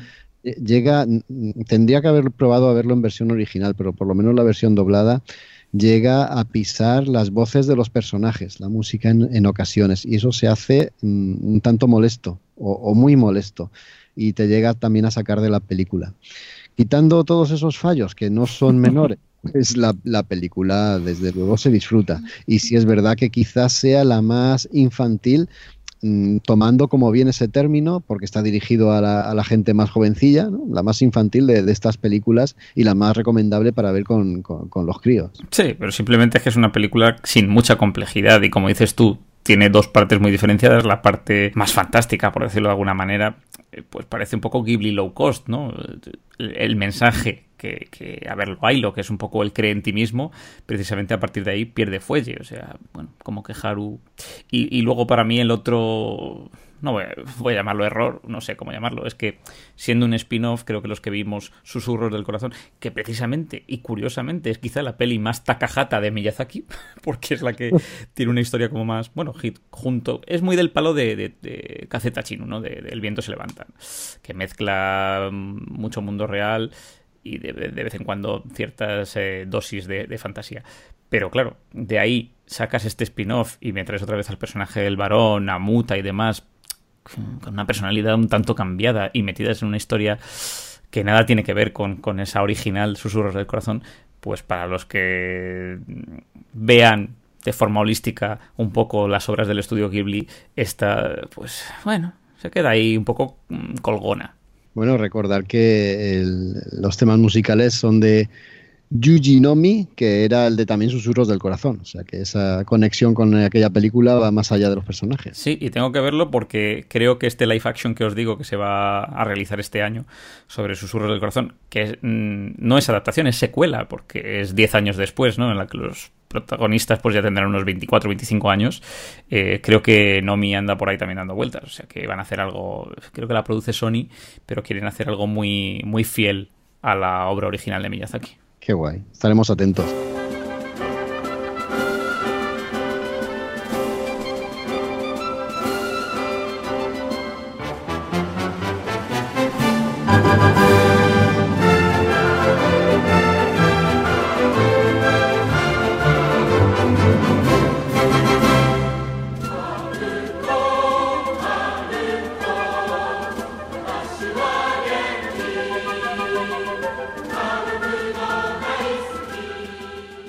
Pasar ya a la siguiente o previa, el viaje de Chihiro, también de 2002, por lo menos de inicio de 2002, finales de 2001, Sento Chihiro no Kamikakushi, casi nada, esta de Hayao Miyazaki, fue, lo hemos dicho antes, la que de verdad puso el pie en Occidente y pegó ahí un golpetazo y dijo, aquí estamos, aquí está Ghibli, aquí tenéis buena animación, no lo que hacéis vosotros, mendrugos.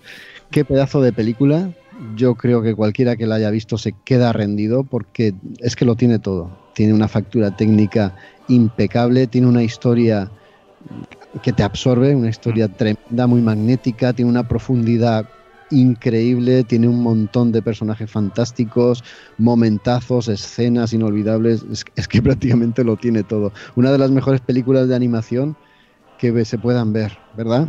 Es el punto dulce, ¿no? De, de Miyazaki y del estudio, yo creo. Y además, bueno, pues ya lo decíamos antes, eh, laureada, galardonada con doblete, eh, Oso de Oro en Berlín y Oscar al mejor film de animación, que ojo, es la única película, creo yo, no occidental que ha conseguido este, este doblete en la misma temporada.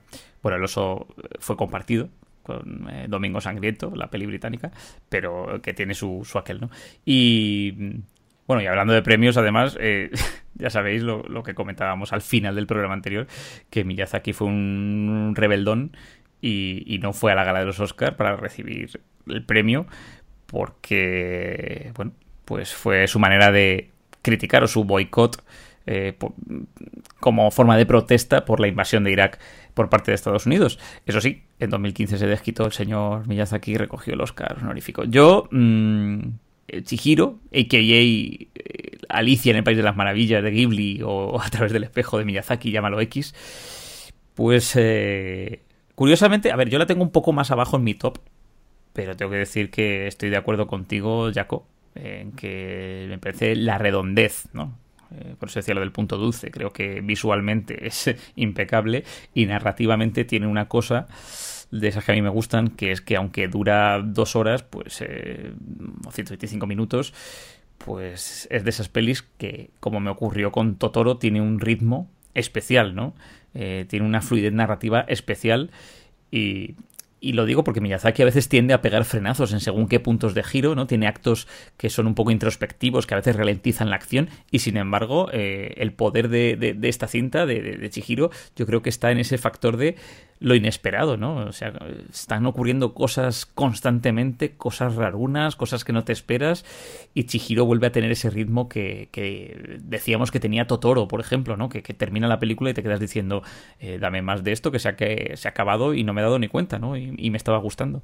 Eh, es una película eh, donde el surrealismo también pues llega a un punto ya maravilloso, ¿no? Porque porque al final pues tenemos una protagonista muy de Miyazaki a la que se le da lo que quiere, porque es una niña que no se quiere mudar, no se quiere trasladar y se le dan tres tazas, ¿no? Y acaba eh, pues eh, teniendo eso, lo que quiere, pero, pero retorcido, ¿no? Que es lo que hace Miyazaki, le da las cosas retorcidas a sus personajes, eh, lo convierte en un misterio aterrador y fascinante y, y, lo que digo, todo es incertidumbre para Shihiro y para el espectador, todo es nuevo, todo es amenazador eh, cada criatura nueva que se encuentra pues es, eh, es peligrosa, ¿no? La ves como algo, un ente raro.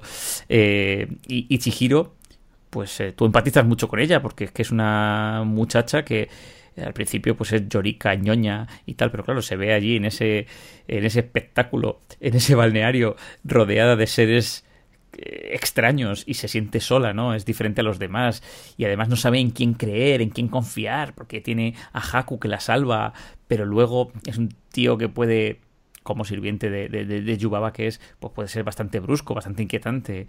Eh, bueno, pues volvemos a ver esos personajes psicológicamente complejos de Miyazaki, esas tonalidades que decíamos antes, ¿no? Que, que están lejos de lo que veíamos eh, en las pelis animadas de Disney. Aquí los estados de ánimo de los personajes varían. Se ve mucho en Haku. Cuando está de buenas, pues un tío muy majo. Cuando está un poco torcido, pues muerde, eh, literalmente. Aquí, como en Mononoke, yo creo que no hay buenos y malos y, ahí lo que decía antes, intereses, posiciones con las que tanto tú al ver la película como la propia Chihiro pues se puede alinear o, no, o estar en contra, ¿no? Y, luego hay otro elemento que es eh, muy propio de esta película, que yo creo que no se ve tanto, se ve eh, el Mononoke también. pero aquí el cambio y la transformación es un tema súper recurrente en Chihiro. Los padres se convierten en cerdos, Yubaba en una, una, extraña ave, Haku en un dragón, el dios del río en un pestilente demonio, ¿no? Que este es el punto ecologista de, de esta película. El sin rostro eh, se muta, ¿no? En un depredador, el bebé se convierte en rata y así constantemente. y, y por eso digo que, es una locura, ¿no? Esta película, porque siempre hay como una realidad oculta tras una máscara, un, misterio, un hilo del que vas tirando. Y, bueno, pues eh, esa incertidumbre, eh, esa cosa inesperada, creo que es la, clave de esta película, el ver dónde nos llevará, ¿no? dónde va a ir Chihiro a continuación y qué se va a encontrar. Para mí Chihiro, eh, así como Daniel ha dicho que no, para mí es, en mi caso es, la número uno y os lo voy a explicar. Eh, la primera vez que yo, bueno, la vi en el cine y, salí con una sensación bastante extraña, ¿no? Una sensación de, no saber muy bien qué había visto y, de qué iba, ¿no? Es decir, no sé realmente qué es lo que acabo de ver. Y, a fuerza de verla, eh, es una película que no, que no aguanta muy bien una sola visita. ¿no? Es una película que necesita muchas visitas porque es, eh, pues, es probablemente una de las películas con más capas argumentales que he visto en toda mi vida. Es decir, tiene muchas líneas argumentales eh, tiene pues una capa que, puede disfrutar un niño perfectamente sin entender eh, todo lo que hay detrás y una segunda capa que disfrutamos los adultos y aún así pues hay más capas en función de, de, quién la vea y, cómo la vea, ¿no? Eh, me sorprendió mucho el mismo Miyazaki explicando en una entrevista eso es algo que a mí no, me gustó demasiado, pero bueno, si lo dice Miyazaki, pues será así. Que dijo que era que él había había pensado en Chihiro pues como, bueno, pues como una, una chica eh, nueva que viene al estudio Ghibli a, trabajar y cómo, y cómo pues de, alguna manera pues eh, asciende y cómo, y cómo puede llegar a ser con el trabajo pues eh, tan buena animadora como otros que había en su estudio, ¿no?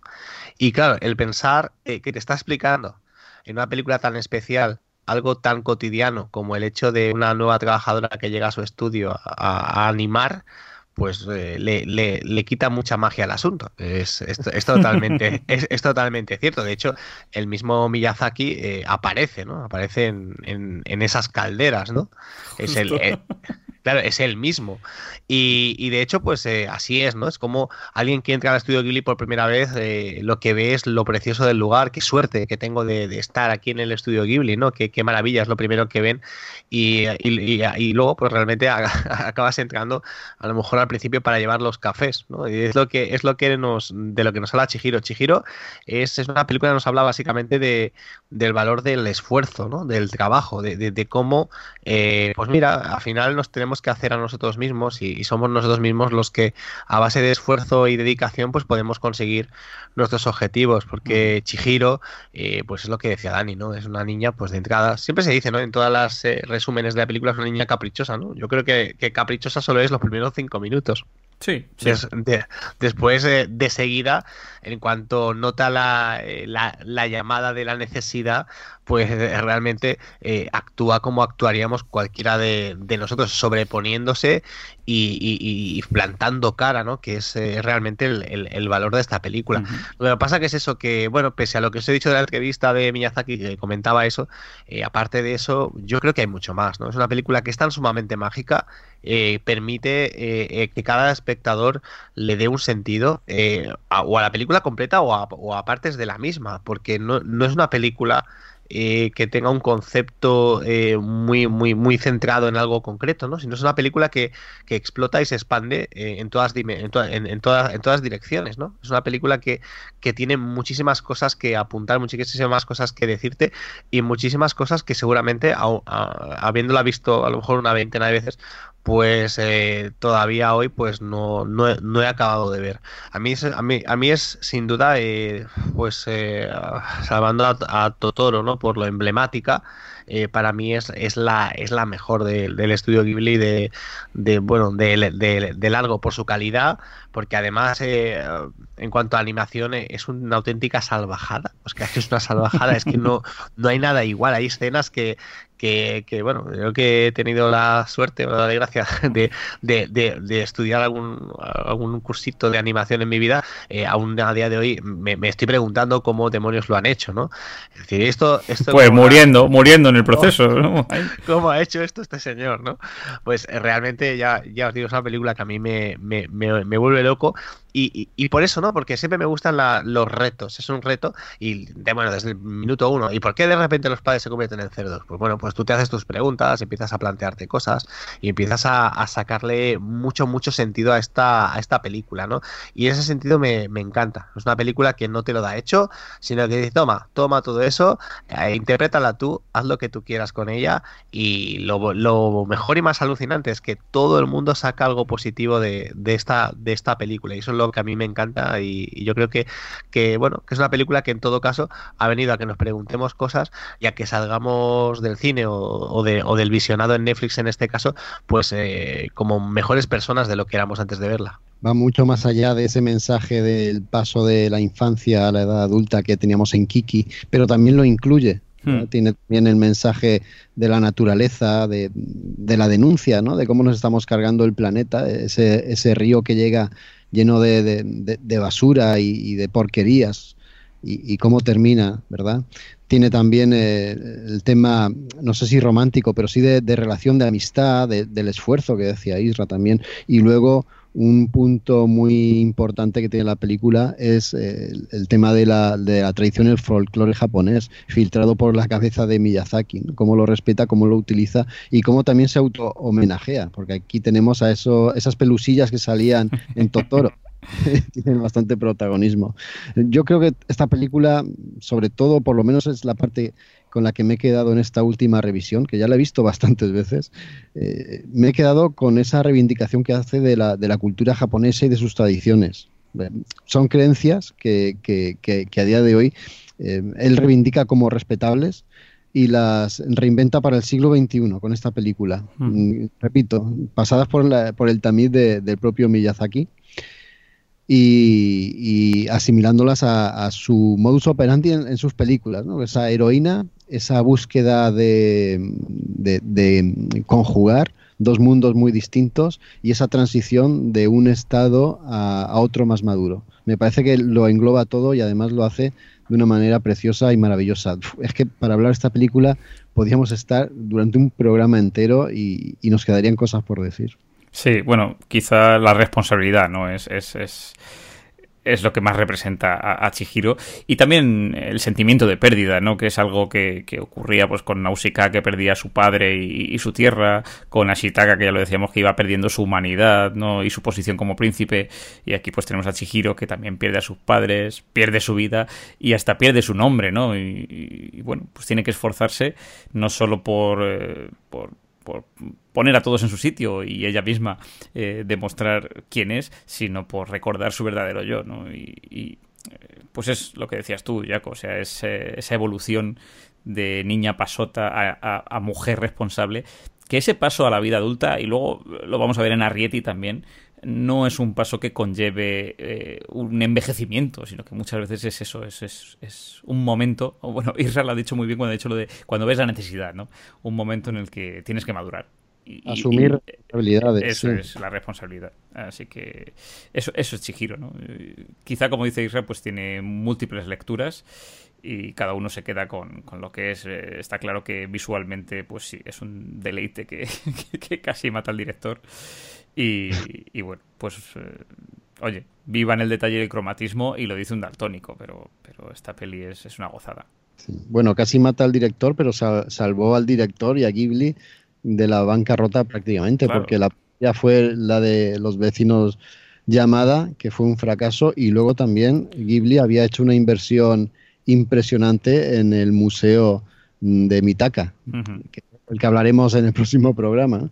Y esta película pues eh, consiguió reflotar el estudio después de todos esos gastos. Además ya Miyazaki llegaba tocado, ¿no? porque un animador del estudio, muy buen amigo de él, no sé si lo sabéis, me imagino que sí, Yoshifumi Kondo, falleció previamente. Eh, se cree que también por el exceso en el trabajo, aquí, aquí ponían directamente la vida y estaba el hombre tocado. ¿eh? Moralmente Miyazaki, pues estaba, yo creo que también se ve un poco ese, ese halo de, pesadumbre y de tristeza en toda la película, ¿verdad? Mm. Los seres fantásticos que pululan por ese balneario, por esos baños, no destilan precisamente alegría, excepto ya llegando al final, cuando Chihiro pues los transforma un poco a todos y consigue comulgar los dos mundos el suyo propio y ese otro mundo fantástico. Sí, es la melancolía esa que, te decía, que muchas veces las pelis de Miyazaki, sobre todo a partir de este Chihiro, pues son bastante melancólicas o tienen ahí un punto de melancolía. De todas formas te iba a decir que, o sea, eh, parece que estamos poniendo, que, es cierto, o sea, vamos a ver, lo dijimos, Miyazaki es un señor que, se ha dejado los ojos, tú lo has dicho, se, se ha dejado el brazo trabajando, que, que aquí, bueno, Chihiro es una película que, para que lo entiendan quienes nos escuchan, pues sí, el 10% eh, se apoya en animación por ordenador, el 90% se dibuja a mano aproximadamente y además tiene eh, en torno a un 40% más cells, más fotogramas dibujados que cualquier película de Disney de la época, con lo cual, para que veáis la brutalidad de, de trabajo que conlleva. Pero tengo que decir que esto es una cosa también muy iba a decir inherente a la industria de la animación, pero sobre todo a la industria de la animación japonesa. O sea, incluso los estudios de anime que, crean animación para televisión. Eh, y esto ya lo he visto en, más de 3 y 4 y 5 entrevistas, los animadores son muy tíos muy locos, que al final viven en su estudio, casi no duermen, y además es que era como, o sea, lo he visto, ya digo, en varias, y me llama la atención porque todos llegan a lo mismo. Y, hay un documental en Netflix que, que, bueno, al final es un poco autobombo y promo para los animes de Netflix, pero le hacen esa pregunta en concreto a varios eh, animadores también, ¿eh? que si pudieses eh, desear algo o elegir algo en tu vida, ¿qué sería? Y todos responden, dormir. dormir y descansar, ¿no? Porque al final casi todos tienen jornadas de 15-16 horas non-stop. Bueno, ¿queréis decir algo más? Yo, yo sé, y lo he dicho antes, que mm, hablando de la animación y de la calidad y el peso artístico que tiene esta película, podríamos estar horas, pero tenemos dos más por delante. ¿Seguimos? Seguimos.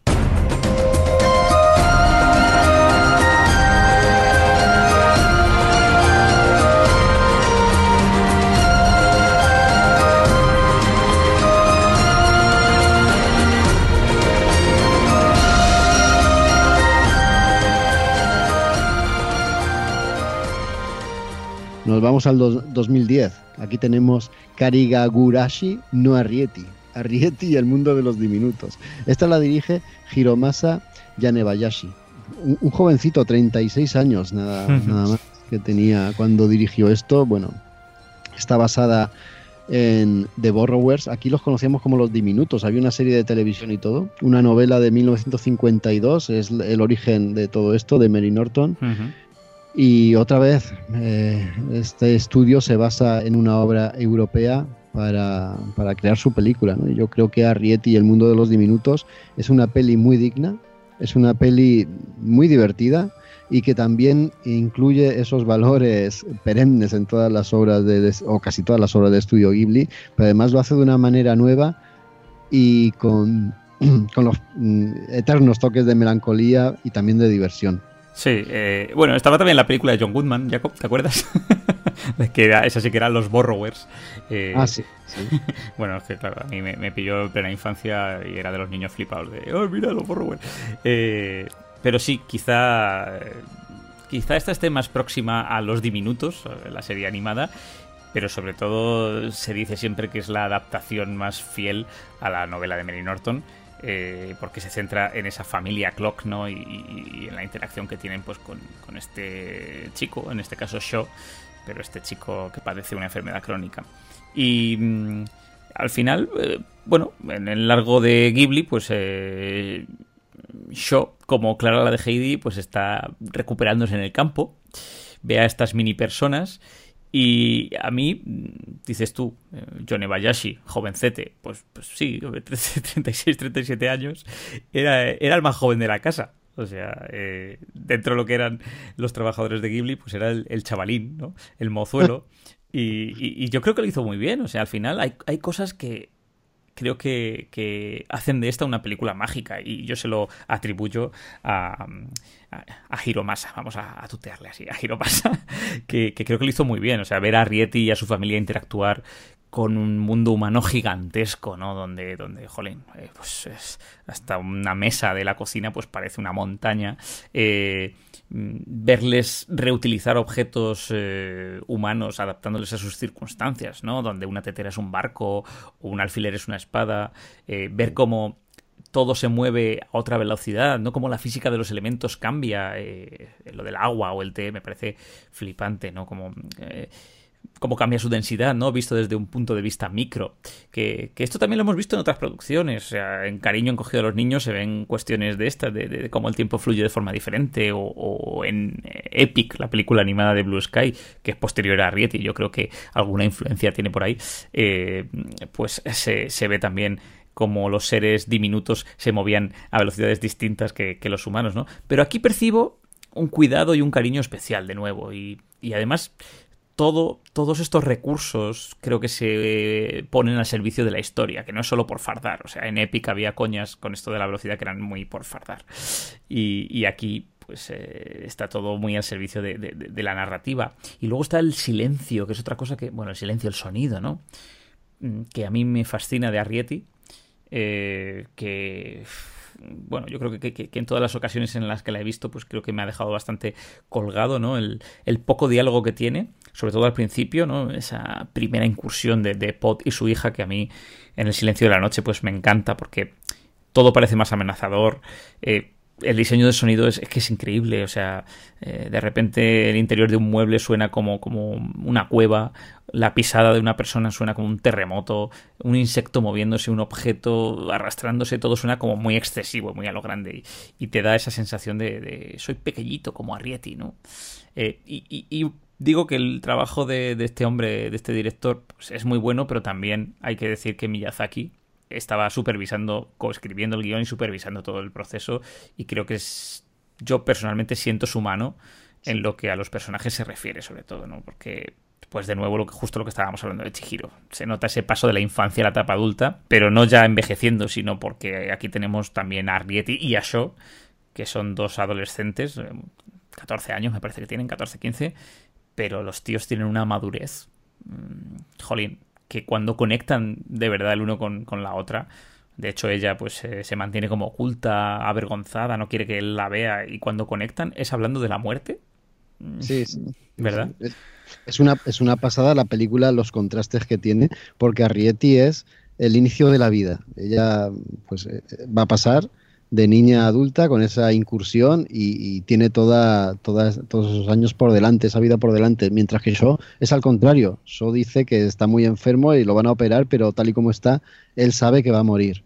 O sea, estamos con una al inicio y con otro al final. ese contraste me parece increíble. Y luego una cosa que tenía apuntada y ahora ya no la puedo decir, Dani, por tu culpa, y era los sonidos. O sea, Esta película hay que verla en versión original. No sé si en versión doblada se, seguirá igual, me imagino que sí, pero en versión original te deja totalmente acongojado. Los sonidos eh, que están pues maxificados, Cuando están en el mundo de los diminutos, cualquier cosa que para nosotros es normal, para ellos, pues es un estruendo, el tic-tac de un reloj, por ejemplo, todo eso está aumentado, dándote la sensación de que estás ahí con ellos, con los pequeños me parece una maravilla, me parece una absoluta maravilla. Isra, te he cortado, ibas a decir algo. No, no, no, a ver, a mí, a mí esta película eh, me gusta, me gusta bastante. Eh, creo que es la película, eh, sin ser de Miyazaki, que más Miyazaki es, porque eh, realmente se nota muchísimo que, como ha dicho Dani, que él está muy encima de todo, ¿no? De hecho, se encarga del guion básicamente, pero realmente se nota su mano en, en, casi, en casi todo, ¿no? Además, eh, pues bueno, él, tenía especial interés ¿no? en llevar este eh, la historia de los borrowers o de los diminutos a, a, su, a su terreno. Sí, a mí me, me gusta mucho el, trabajo artístico de, de, esta película. Quizá el guion en algunos momentos se me hace... un poquito, bueno, le, le, le, falta aventura, le, falta pues alguna alguna cosa que, que la haga pues, eh, pues coger una quinta marcha en algún momento, ¿no? Porque es a mí lo que en este caso sí que me falta un poquito. Pero bueno, por otro lado, pues, que es, no sé, es que estamos dando vueltas alrededor, de lo mismo en ese sentido, que tenemos un producto de, muchísima calidad, un producto que, cuida, eh, cuida mucho mejor el producto de los diminutos que cualquier producción anterior y, lo hace con un cariño y unas ganas que, son, que son apabullantes. A mí, no sé, a mí me, me gusta mucho, me, me parece una peli deliciosa para, para ver para ver con niños eh, especialmente y, me parece súper súper especial esta esta esta película. Quizá eh, bueno cuando Miyazaki se mete o se, mete en terrenos eh, más más occidentales como es en este caso siempre pierde un poco pierde un poco porque estamos demasiado acostumbrados ¿no? a, esa eh, pues a, ese tipo de, de elementos pues eh, orientales pues que pues que hacen para los que los vemos desde aquí desde occidente pues de que dotan sus filmes de algo muy especial y esta eso no lo tiene pero por otro lado es, es, un, es, una, es una gran película. A mí eh, es que no sé, es que no, no sabría dónde, dónde colocarla porque la vi en su momento. Reconozco que no, que no sé si es que en aquel momento no estaba preparado realmente para verla y, y hace, y hace poco la volví a ver y, la verdad es que me ha encantado, me ha gustado mucho. Te lo decía a ti antes, Dani, que la vi en su momento, no me terminó de encajar bien la película, la, la he visto ahora para el programa y me ha, me ha maravillado. Ya solo fijándote en lo minucioso que es el dibujo, que detalla a la perfección todo el mundo de los diminutos y además combinando elementos, no quiero repetirme, ¿no? Por lo que antes has dicho, Dani, combinando elementos cotidianos para nosotros, en todo un tesoro para ellos, y luego cómo cambia cuando nos habla de Shaw y de su y de su habitación y su pequeño mundo también reducido a esas expectativas tan, tan negras. Ahora luego diré una cosa, Dani. Continúa. No, yo iba a decir que eh, un poco también en relación a lo que decíamos con Haru y por esto que estáis comentando, que al final tiene un cierto encanto que no sabemos si quizás sea eh, pues eh, síntoma de la mano de, Miyazaki en la película pero yo diría que así como Haru mm, pues eh, no parece una película del estudio Ghibli o se nota la ausencia del espíritu de, de Ghibli esta película yo creo que sí que está impregnada del mismo no al final tenemos pues esos elementos fantásticos pero normalizados, eh, surrealistas pero llevados al terreno de lo cotidiano, eh, los personajes un poco complejos, por lo menos Arrietty en esto que comentamos, en realidad todos, porque la madre tiene lo suyo, Homily, y, y Pod, el padre, también es un tío así como mm, rancio pero sereno, ¿no? Y tal. Tienes el pequeño drama, porque Arrietty lo pasa mal, porque la lía parda, o sea, todo lo que ocurre en la película es por su culpa, al final, sin, sin, querer queriendo, como diría el chavo del 8. Y luego tenemos el misterio, ¿no? Eh, el misterio que, que también siempre envuelve eh, a las películas del estudio. Y, y, me explico, al final, si uno piensa en Mononoke, ¿de dónde viene el espíritu del bosque? Pues no se sabe. O, por qué Chihiro acaba en un balneario. O qué son los diminutos en este caso. Pues, ¿qué, más nos da? Si lo que nos importa no es, eh, yo creo que su origen o su cultura. Eh, y yo creo que por eso Ghibli no se suele meter en secuelas y, yo lo agradezco, ¿no? eh, yo creo que lo que nos importa, por ejemplo, en este caso, es eh, quiénes son ellos como familia, ¿no? La familia Clock, como personas, como supervivientes. Y, y luego es verdad lo que dices tú, Isra, que quizá le falta un elemento que le aporte una quinta marcha para que la historia reaccione un poco, sobre todo en su último acto, ¿no? Que, se centra mucho más en los personajes humanos que en los propios diminutos. Pero.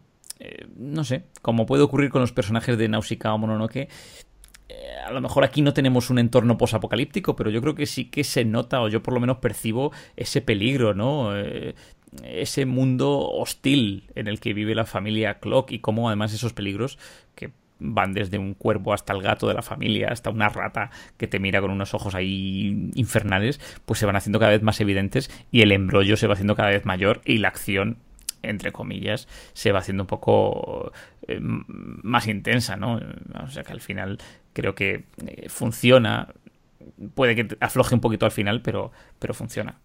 Pero Dani, yo creo que sí que está ese mensaje apocalíptico, pero no apocalíptico para nosotros, sino para el mundo de los diminutos. Sí, sí, por eso digo que ellos viven en un entorno súper hostil y tienen que sobre... son supervivientes, ¿no? no me, refiero a que te repiten el mensaje de que quedan poquitos de ellos y ah, van a desaparecer.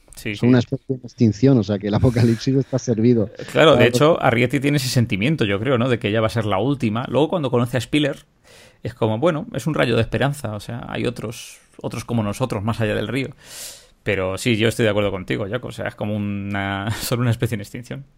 Y al, final el, elemento dinamizador de, la trama es esa señora mayor Haru, creo que se llama también, que lo único que quiere es cazar a los diminutos. ¿no? un poco impostado, es un recurso y una muletilla del guion, pues para darle ese dinamismo, pero fíjate que queda tan impostado que, que no hemos sido capaces, Isra ni siquiera lo vio.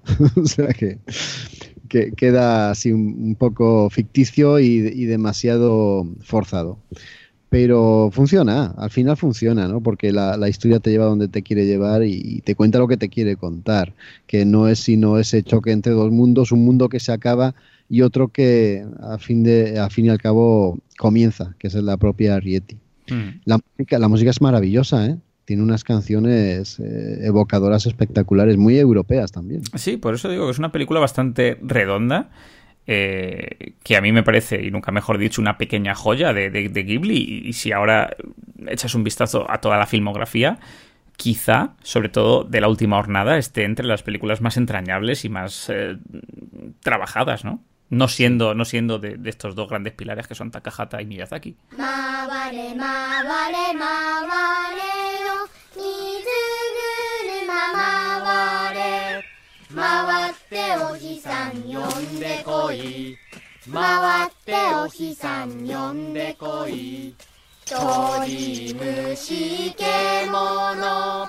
Bueno, vamos a pasar a la última, el cuento de la princesa Kaguya. Nos vamos hasta 2016, hace nada, muy poquito. Y esta es la última película de Isao Takahata. El mismo año que, que, Miyazaki se despedía también con. El, ¿Cómo se llama? La del viento. Ay. Chinus, si se levanta el viento o el viento se levanta. El viento se levanta. El viento se levanta, exacto. Bueno, era la última hasta ahora, porque parece que está el hombre con otra.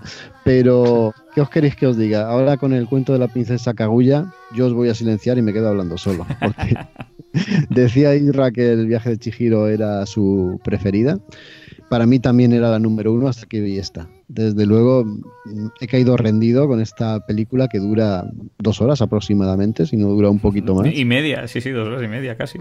Media, ¿verdad? A, mí se me pasó. La vi en dos partes por problemas de tiempo, problemas de agenda, pero no hacía más que pensar en la película y que tenía que retomarla. Eh, que ahí totalmente cautivado por la historia, pero sobre todo por la manera en la que plásticamente se, ha mostrado este, este cuento tradicional japonés. Bueno, cuento o narración, es, la primera narración escrita que se conoce en Japón. Data del siglo X y nos cuenta pues cómo una familia, bueno, una familia no, una pareja de ancianos, él es un cortador de bambú, ese es su oficio, el bambú lo trabaja pues para hacer de todo, desde para comerlo hasta para hacer cestos, venderlos, etcétera, y un día o una noche, cortando un tronco de bambú, encuentra una pequeñita princesa en el interior del mismo. Al llevarla a su casa, eh, el anciano y la anciana están la mar de contentos. la anciana cree que es una muñequita, pero, pero esa princesita diminuta se convierte en un bebé.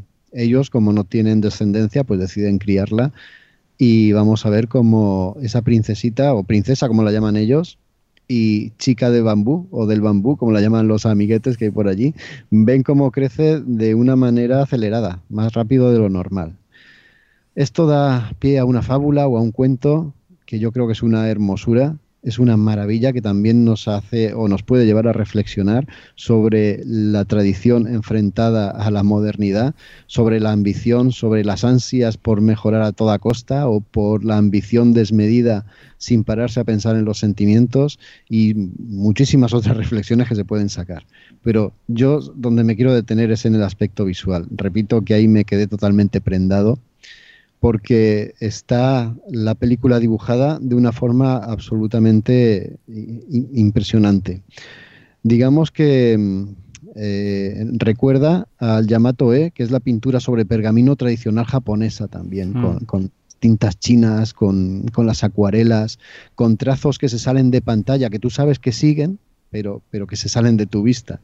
Y evoca de esa manera unos paisajes increíbles de un Japón tradicional y un Japón, no sé si perdido, pero que lo tenemos todos en la memoria por películas y por, por, imágenes de todo tipo, pero también nos lleva a unos personajes que están dibujados de una forma increíble. Yo, yo quiero preguntarte a ti, Dani, si sabes si hubo aquí en algunos momentos, me parece a mí que sí, ¿eh? si en algunos momentos hubo rotoscopia. Pues sí, eh, me da a mí la sensación también, por el modo en que están animados eh, algunos de los personajes. Pero me pasaban los llamadas, ¿eh? Los llamadas, sobre todo cuando tiende al hiperrealismo, se ve claramente esa rotoscopia. Aquí es menos evidente, pero sí que, sí que tiene sus momentos, efectivamente. Sí, se mueven con una fluidez en algunos momentos que, que parecen personas, personajes reales, personas reales. Pero en otros no, en otros el dibujo está al servicio de lo que sienten los personajes, de una alegría desmedida, de una tristeza absoluta. y, contiene la película la mejor escena que yo he visto jamás en una película de animación. Y es cuando la princesa rompe enfadada en una fiesta que le hacen, tampoco quiero contarla porque estoy seguro que, que no la ha visto, rompe enfadada y sale huyendo, corriendo. Hay una escena mm, que, transcurre a una velocidad vertiginosa increíble en la que todo lo que sale en pantalla se difumina por ese efecto de la velocidad, me quedé prendado, me quedé absolutamente prendado con eso, con ese minuto escaso que dura la escena. Es que yo creo que, a ver, ¿cómo explicar esto?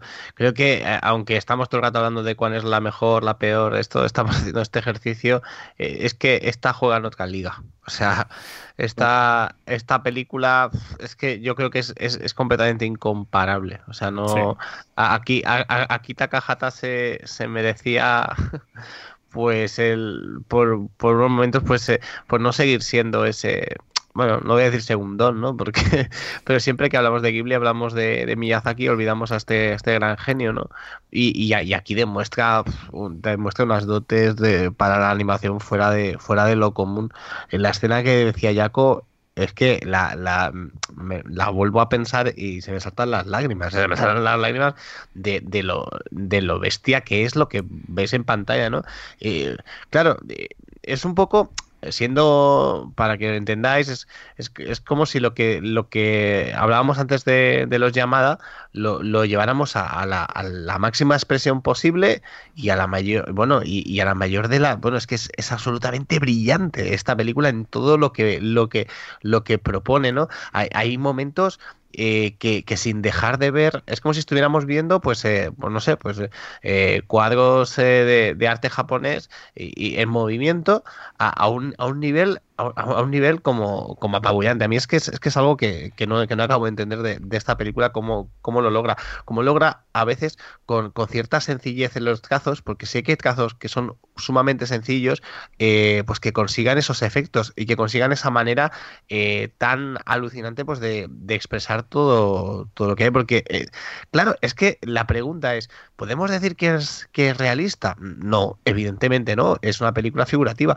pero, pero podemos decir que, sea, que se asemeja mucho a la realidad. No, no, es que creo que es más bello que la realidad. ¿no? En este caso, es de, es de aquellas obras de arte que tienen que, que, que existir porque eh, bueno pues son a, a, nivel de belleza pues mucho más altas que, que, la, que, la, que la misma realidad estamos hablando de, de, una película que es impresionista o sea es una película que, que, que su, sus tonos eh, salen salen de la, de la, de la misma pantalla y además es eso no está adaptando una leyenda japonesa tradicional de, de una manera eh, que, que, que, que, te, que te quedas eh, completa, completamente alucinado.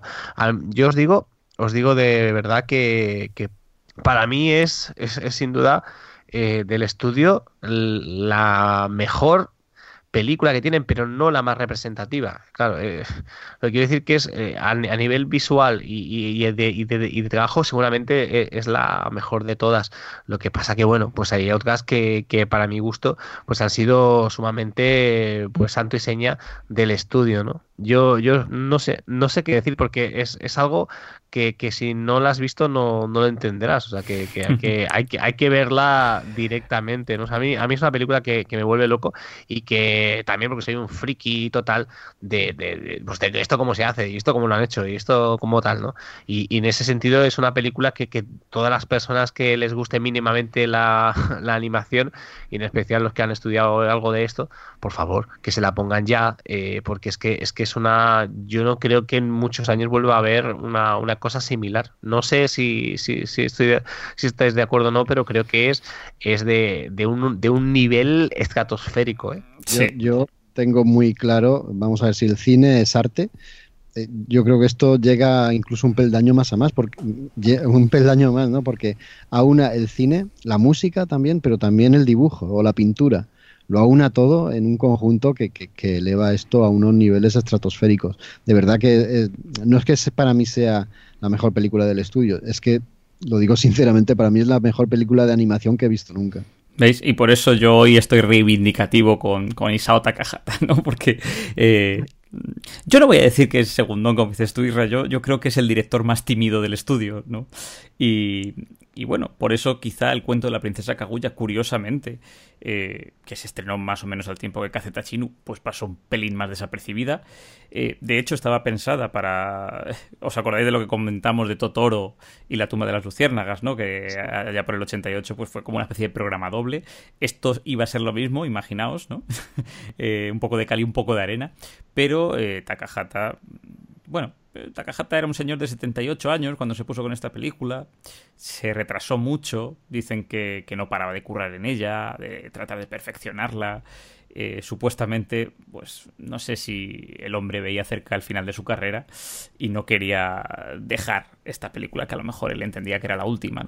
El caso es que la terminó y, yo creo que nos demostró, como bien habéis dicho, que, este otro pilar del estudio es sin duda un narrador pues, excepcional. A su manera, ¿eh? Que es lo bueno. Eh, yo, mi único enfrentamiento con esta película, mi único sentimiento enfrentado, se lo decía también a Jaco fuera de micro, mi problema fundamental es eh, que aunque tiene momentos que me tocan la patatuela, aunque tiene escenas y reitero en esa que tú has comentado, Jaco, o sea, ese momento eh, huida de la princesa, ¿no? Visualmente a mí me dejó picueto eh, y nunca había visto algo así en el cine. Pero mi problema fundamental, el único defecto que tengo yo para con este cuento tradicional es su, duración. porque esas dos horas y media vais a decir, pero si acabas de decir que Chihiro se te hizo corta y solo dura un cuarto de hora menos. Sí, pero eh, también he dicho que en Chihiro no dejan de ocurrir cosas que nunca sabes hacia dónde, hacia dónde tiran, ¿no? Y aquí me pasa un pelín todo lo contrario, que aunque obviamente posee sus giros argumentales, Kaguya es un drama de principio a fin y un poco se regodea en ello. Eh, pero vamos, que le quitaría 20 minutos y ya se me quedaría perfecta. Ahora, entrando precisamente en, la magia ¿no? de, lo que estamos comentando, o sea, la valentía estilística de Takahata, que es por lo que me gana a mí esta película, vamos, que se me mete en lo más profundo de mi ser. Takahata vuelve a ese dibujo tradicional sobre el papel. Eh, lo habíamos visto en, los Yamada, eh, habíamos visto su experimentación. Aquí, como dice Jacob, se va hacia el Yamato E, el Sumie, ¿no? hacia los trazos a lápiz y pincel que, que, bueno, que tiene una fluidez y, un dinamismo que le da una expresividad a, la cinta que, que, es, yo de verdad, o sea, cuando digo que no lo había visto antes en el cine y en animación, no lo había visto antes, de verdad. A veces eh, tengo esa sensación de que, de que mutan, los trazos mutan, eh, como decías tú, ya en función de los sentimientos que experimenta la princesa, ¿no? Y, yo creo que esto, viendo ahora toda la obra de Takahata, pues eh, queda muy patente, ¿no? A este señor le gusta, ya hemos dicho que lo hacía en Recuerdos del Ayer, diferenciaba las líneas temporales, ¿no? Cambiando un poco el tipo de imagen que nos mostraba en pantalla. En los llamada eh, lo hacía para distinguir el tono humorístico de los momentos más serios y aquí desde luego lo utiliza para describir los sentimientos de Kaguya que por cierto en los llamadas se deja caer un poquito eh, ya de este, de este cuento de este folclore cuando vemos el nacimiento de Nono-chan o sea que yo creo que es algo que, que eh, Takahata tenía muy dentro y que quería llevarlo de un modo u otro al cine.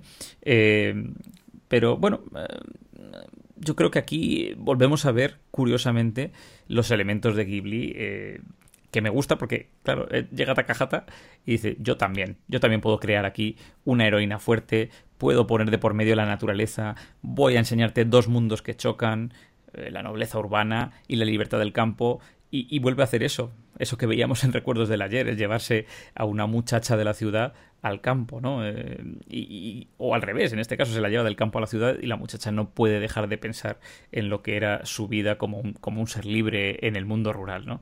Eh, y lo que más me gusta con respecto al estilo visual es eh, pues que la película quizá por ser la última de Takahata, no sé, es, un homenaje, o sea, es una alegoría al, mismísimo proceso de, creación de la animación. Eh, de hecho, pues muchas veces parece un storyboard, ¿no? Un storyboard que ha cobrado vida.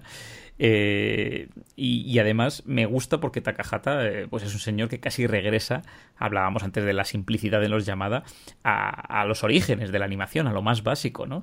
De hecho, hablando de los llamadas, Takahata dijo que se divertía mucho eh, animando dos puntos, tres líneas y un triángulo, ¿no? Porque, oye, la magia... Pero es que, pero es que Dani, hay una, una de las quejas eh, que tuvo Miyazaki con respecto a esta película, porque el hombre, pues aunque no, no era suya, pues estaba al cabo de, de, lo que estaba pasando, se quejó mucho porque eh, Takahata tardó cinco años en hacer la primera media hora de storyboard. O sea, tardó cinco años en hacer la primera media hora de Storyboard, porque además el Storyboard lo quería hacer él, no quería que nadie tocara aquello. Y, claro, eh, se ve hasta qué punto es perfecta esta película. Si estamos hablando que en el Storyboard, que bueno, que no es, eh, que es verdad que hay grandes profesionales de ello, pero bueno, es algo pues mucho más superfluo ¿no? que, que la película. Pues no, en este caso es un Storyboard que recrea al detalle lo que podemos ver en pantalla. Sí, sí. Es que... Siete años creo que fueron de, producción, ¿verdad? Sí, es muy loco, pero bueno, oye, que Miyazaki es el que ahora está con su última película haciendo un minuto al mes. O sea que tampoco se...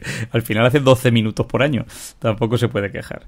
Eh, bueno, yo... Eh, al final estoy con vosotros. O sea, eh, me quejo por quejarme del tema de la duración, pero creo que es una preciosidad de cinta y también un homenaje no solo a la animación, sino también a la vida.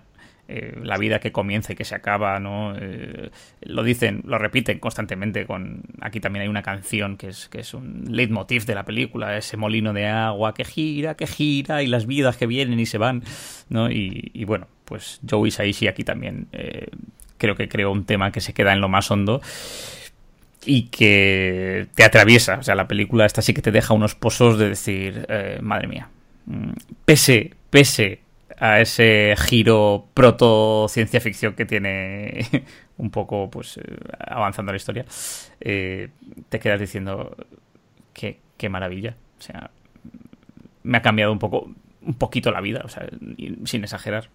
Sí, es una, es una maravilla, lo mires como lo mires. Eh, el final también es, es impactante y además hay notas, esa, esa tradición japonesa, no notas que es un cuento tradicional desde el siglo se nota muchísimo, pero al mismo tiempo con qué respeto y con qué cariño se, ha hecho la película. Yo repito lo que ha dicho Israel, tenéis que verla, o sea, si no la habéis visto, tenéis que verla porque es muy difícil explicar lo maravillosa que es. Las dos horas y media de duración. ¿Es excesivo? Tú dices que le quitarías 25 minutos, media hora.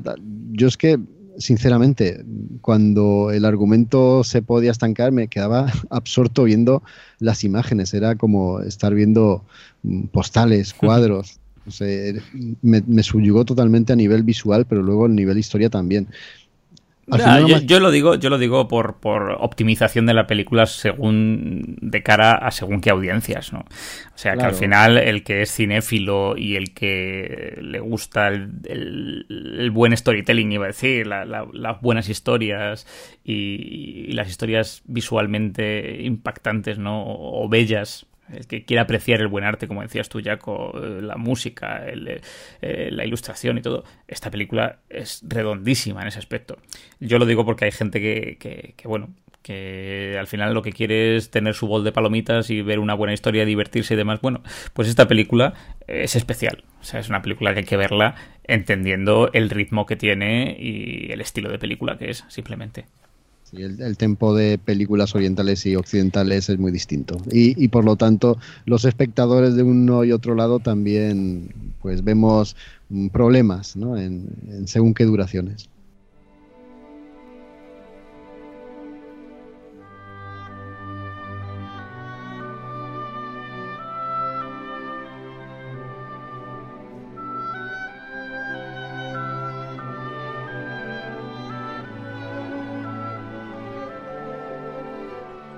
Bueno, algo más que queráis decir, si no ya acabamos con esta maravillosa película y con esta maravillosa tanda de siete películas. Nada, yo eh, lo que he dicho al principio del programa, creo que aunque son películas que estaban un poco salteadas en el tiempo, creo que representan un momento muy brillante y glorioso del estudio, ¿no?